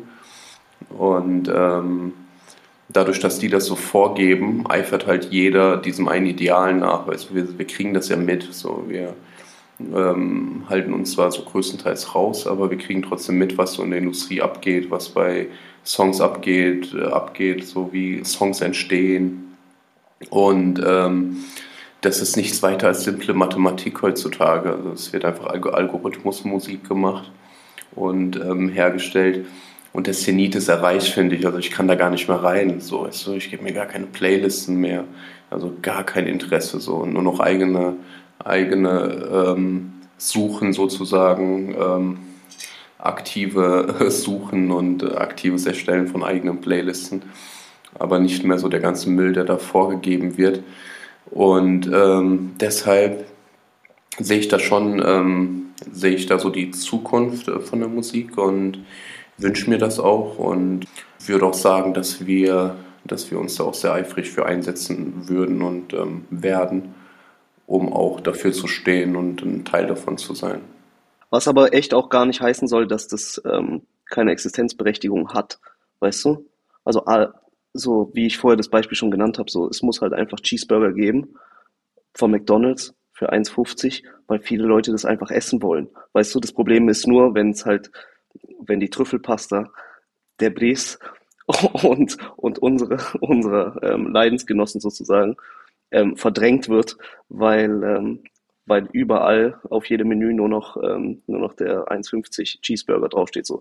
Da entsteht dann das Problem, dass man sagt, so, okay, man muss sich irgendwie auch kulturell ähm, irgendwie weiterentwickeln, weißt du. Also das hat nicht nur mit Musik zu tun oder Kunst, sondern Deutschland äh, ist ein großes Land mit sehr viel Historie und so. Und es soll schon auch irgendwie Rap war jetzt immer der, das Mainstream-Genre. Es muss schon auch irgendwie so weitergehen, dass, äh, dass man da in 50 Jahren zurückgucken kann und nicht einfach nur denkt, so, oh mein Gott, so, weißt du, blend diese Zeit aus. Jeder war irgendwie TikTok-Künstler und hat irgendwie so Strichmännchen gemalt und wenn es bei TikTok geknallt hat, war der in einer Galerie und jeder hat irgendwie den gleichen Song gemacht, 70 Mal hintereinander. Weißt du, also das ist, man hat schon auch, finde ich, wenn man, ähm, wenn man ähm, so kreativ tätig ist oder künstlerisch tätig ist, so ein gewisses, der Anspruch muss schon auch irgendwie zu sei, äh, sein, dass man irgendwie sagt, so okay, das soll jetzt nicht nächstes Jahr irrelevant sein, sondern das soll vielleicht auch in 20 Jahren so sein, dass man sagt, so ey, weißt du, so unsere Generation, man kann das den Kindern zeigen und sagen so, ey, das war voll cool damals und so, da kam das raus und nicht so,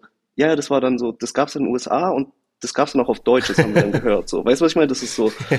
ähm, so ein gewisses, also, weißt du, also Deutschland ist jetzt auch nicht nichts kulturell gesehen, deswegen ja. soll jetzt nicht unsere, unsere Lebenszeit quasi, wenn wir schon die Möglichkeit haben, sozusagen die Bücher und die Museen ähm, der Zukunft so ein bisschen mitzugestalten, weißt du, dass man da einfach nur Schrott macht, damit man so ein paar Likes und ein paar Klicks abgreift. So das ist halt nur das Problem, das darf das halt nicht verdrängen, aber alle sollen ihre Cheeseburger essen, bis die, bis die platzen, so, das ist ja nice.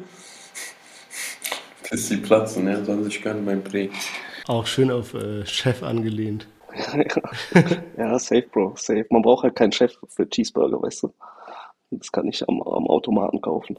Ja, nice, Jungs. Sehr, sehr cool. Ich glaube, jeder würde sich freuen, ähm, auch wenn es mal äh, zu einem Metaverse-Konzert oder was auch immer für eine andere Darstellungsform von euch beiden kommt.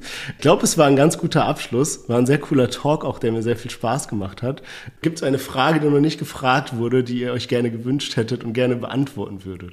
Also bei all unseren unsympathischen Talks immer und so, wir wollen uns natürlich bei unserer Hörerschaft sehr bedanken weil uns das einfach viel gibt, weißt du. Also all die Talks, ähm, denen liegt ja auch ein bisschen zugrunde, dass es trotzdem auch in unserem Fall Leute gibt, die das, was wir nach unseren Vorstellungen machen, die das wertzuschätzen wissen, weißt du, also Wertschätzung ist so eine wichtige Sache, egal was du machst, ob zwischenmenschlich oder professionell oder so, dass du einfach, ähm, dass einfach irgendwie noch eine, eine Wertschätzung gibt, also auch wirklich eine nachhaltige Wertschätzung, jetzt nicht so, ich habe ähm, diesen Song äh, kurz gefeiert, weil der in der Playlist war oder so, also genau diesen Talk, den wir gerade hatten, das ähm, wollen wir schon auch gerne nochmal unterstreichen, dass ähm, das halt wirklich super nice ist, dass es das halt trotzdem uns auch so die Möglichkeit gibt, irgendwie gehört zu werden in dem, in dem Dschungel von, von Banalität, äh, sage ich jetzt mal, weißt du, und da ähm, äh, geht auf jeden Fall nur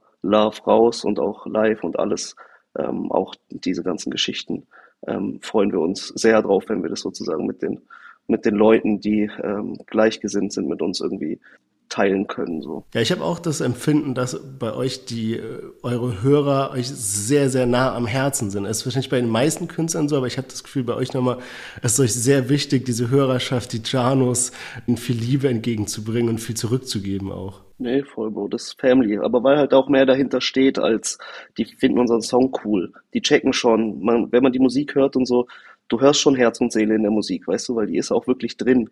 Und die Leute, die sich die Mühe damit geben, die checken das halt auch. Deswegen ist die Verbindung jetzt anders als so, oh, die, die, weißt du, unsere Fans in Anführungsstrichen finden uns voll süß und äh, die Musik voll voll cool und hip und so, weißt du, das ist einfach ein anderes, ein anderer Bond, so, weißt du, das ist wie die Freundin, die dich einfach so attraktiv findet oder die Freundin, die halt so, weißt du, dich ähm, als, als ganzes Ding einfach liebt. Weißt du, so, die eine willst du halt heiraten, die andere denkst du so, okay. Ja, das sind auch alles Menschen, die sich äh, komplett so mit der Mucke befasst haben, weißt du, also die da komplett eingetaucht sind.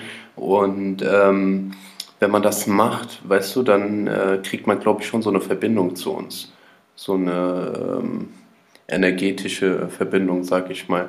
Und ähm, die Menschen, die also so die Janos etc., die, ähm, weißt du, auch wenn die uns nicht kennen, auch wenn die uns nicht ähm, gesehen haben, äh, kennen die uns, glaube ich, trotzdem zu einem gewissen Grade. Und wir kennen, kennen sie auch, also wir sind schon irgendwie so special, special verbunden durch die Musik halt auch, weil man da Herz und Seele äh, spürt, wenn, wenn man sich dem Ganzen hingibt. Genau, deshalb ist es einfach so eine ewige Beziehung, weißt du? die für die Ewigkeit ist. Das ist nichts, äh, was äh, zwei TikTok-Hits lang ist. Sehr schön gesagt. Das war doch ein perfektes Schlusswort. Es hat mir sehr, sehr viel Spaß gemacht, mit euch ein bisschen in diese ganzen Themen Dank. reinzutauchen. Ich freue mich, wenn wir mal vielleicht ein paar zwei machen können ähm, und über andere Sachen diskutieren können. Gerne, Bro. Wenn du Pech hast, wird euer Podcast nie wieder gehört nach dieser, nach, nach dieser Kontroverse kontroversen Abschweifung. Aber wenn die Hörerschaft trotzdem da bleibt, gerne können wir Part 2 machen. Sehr gerne.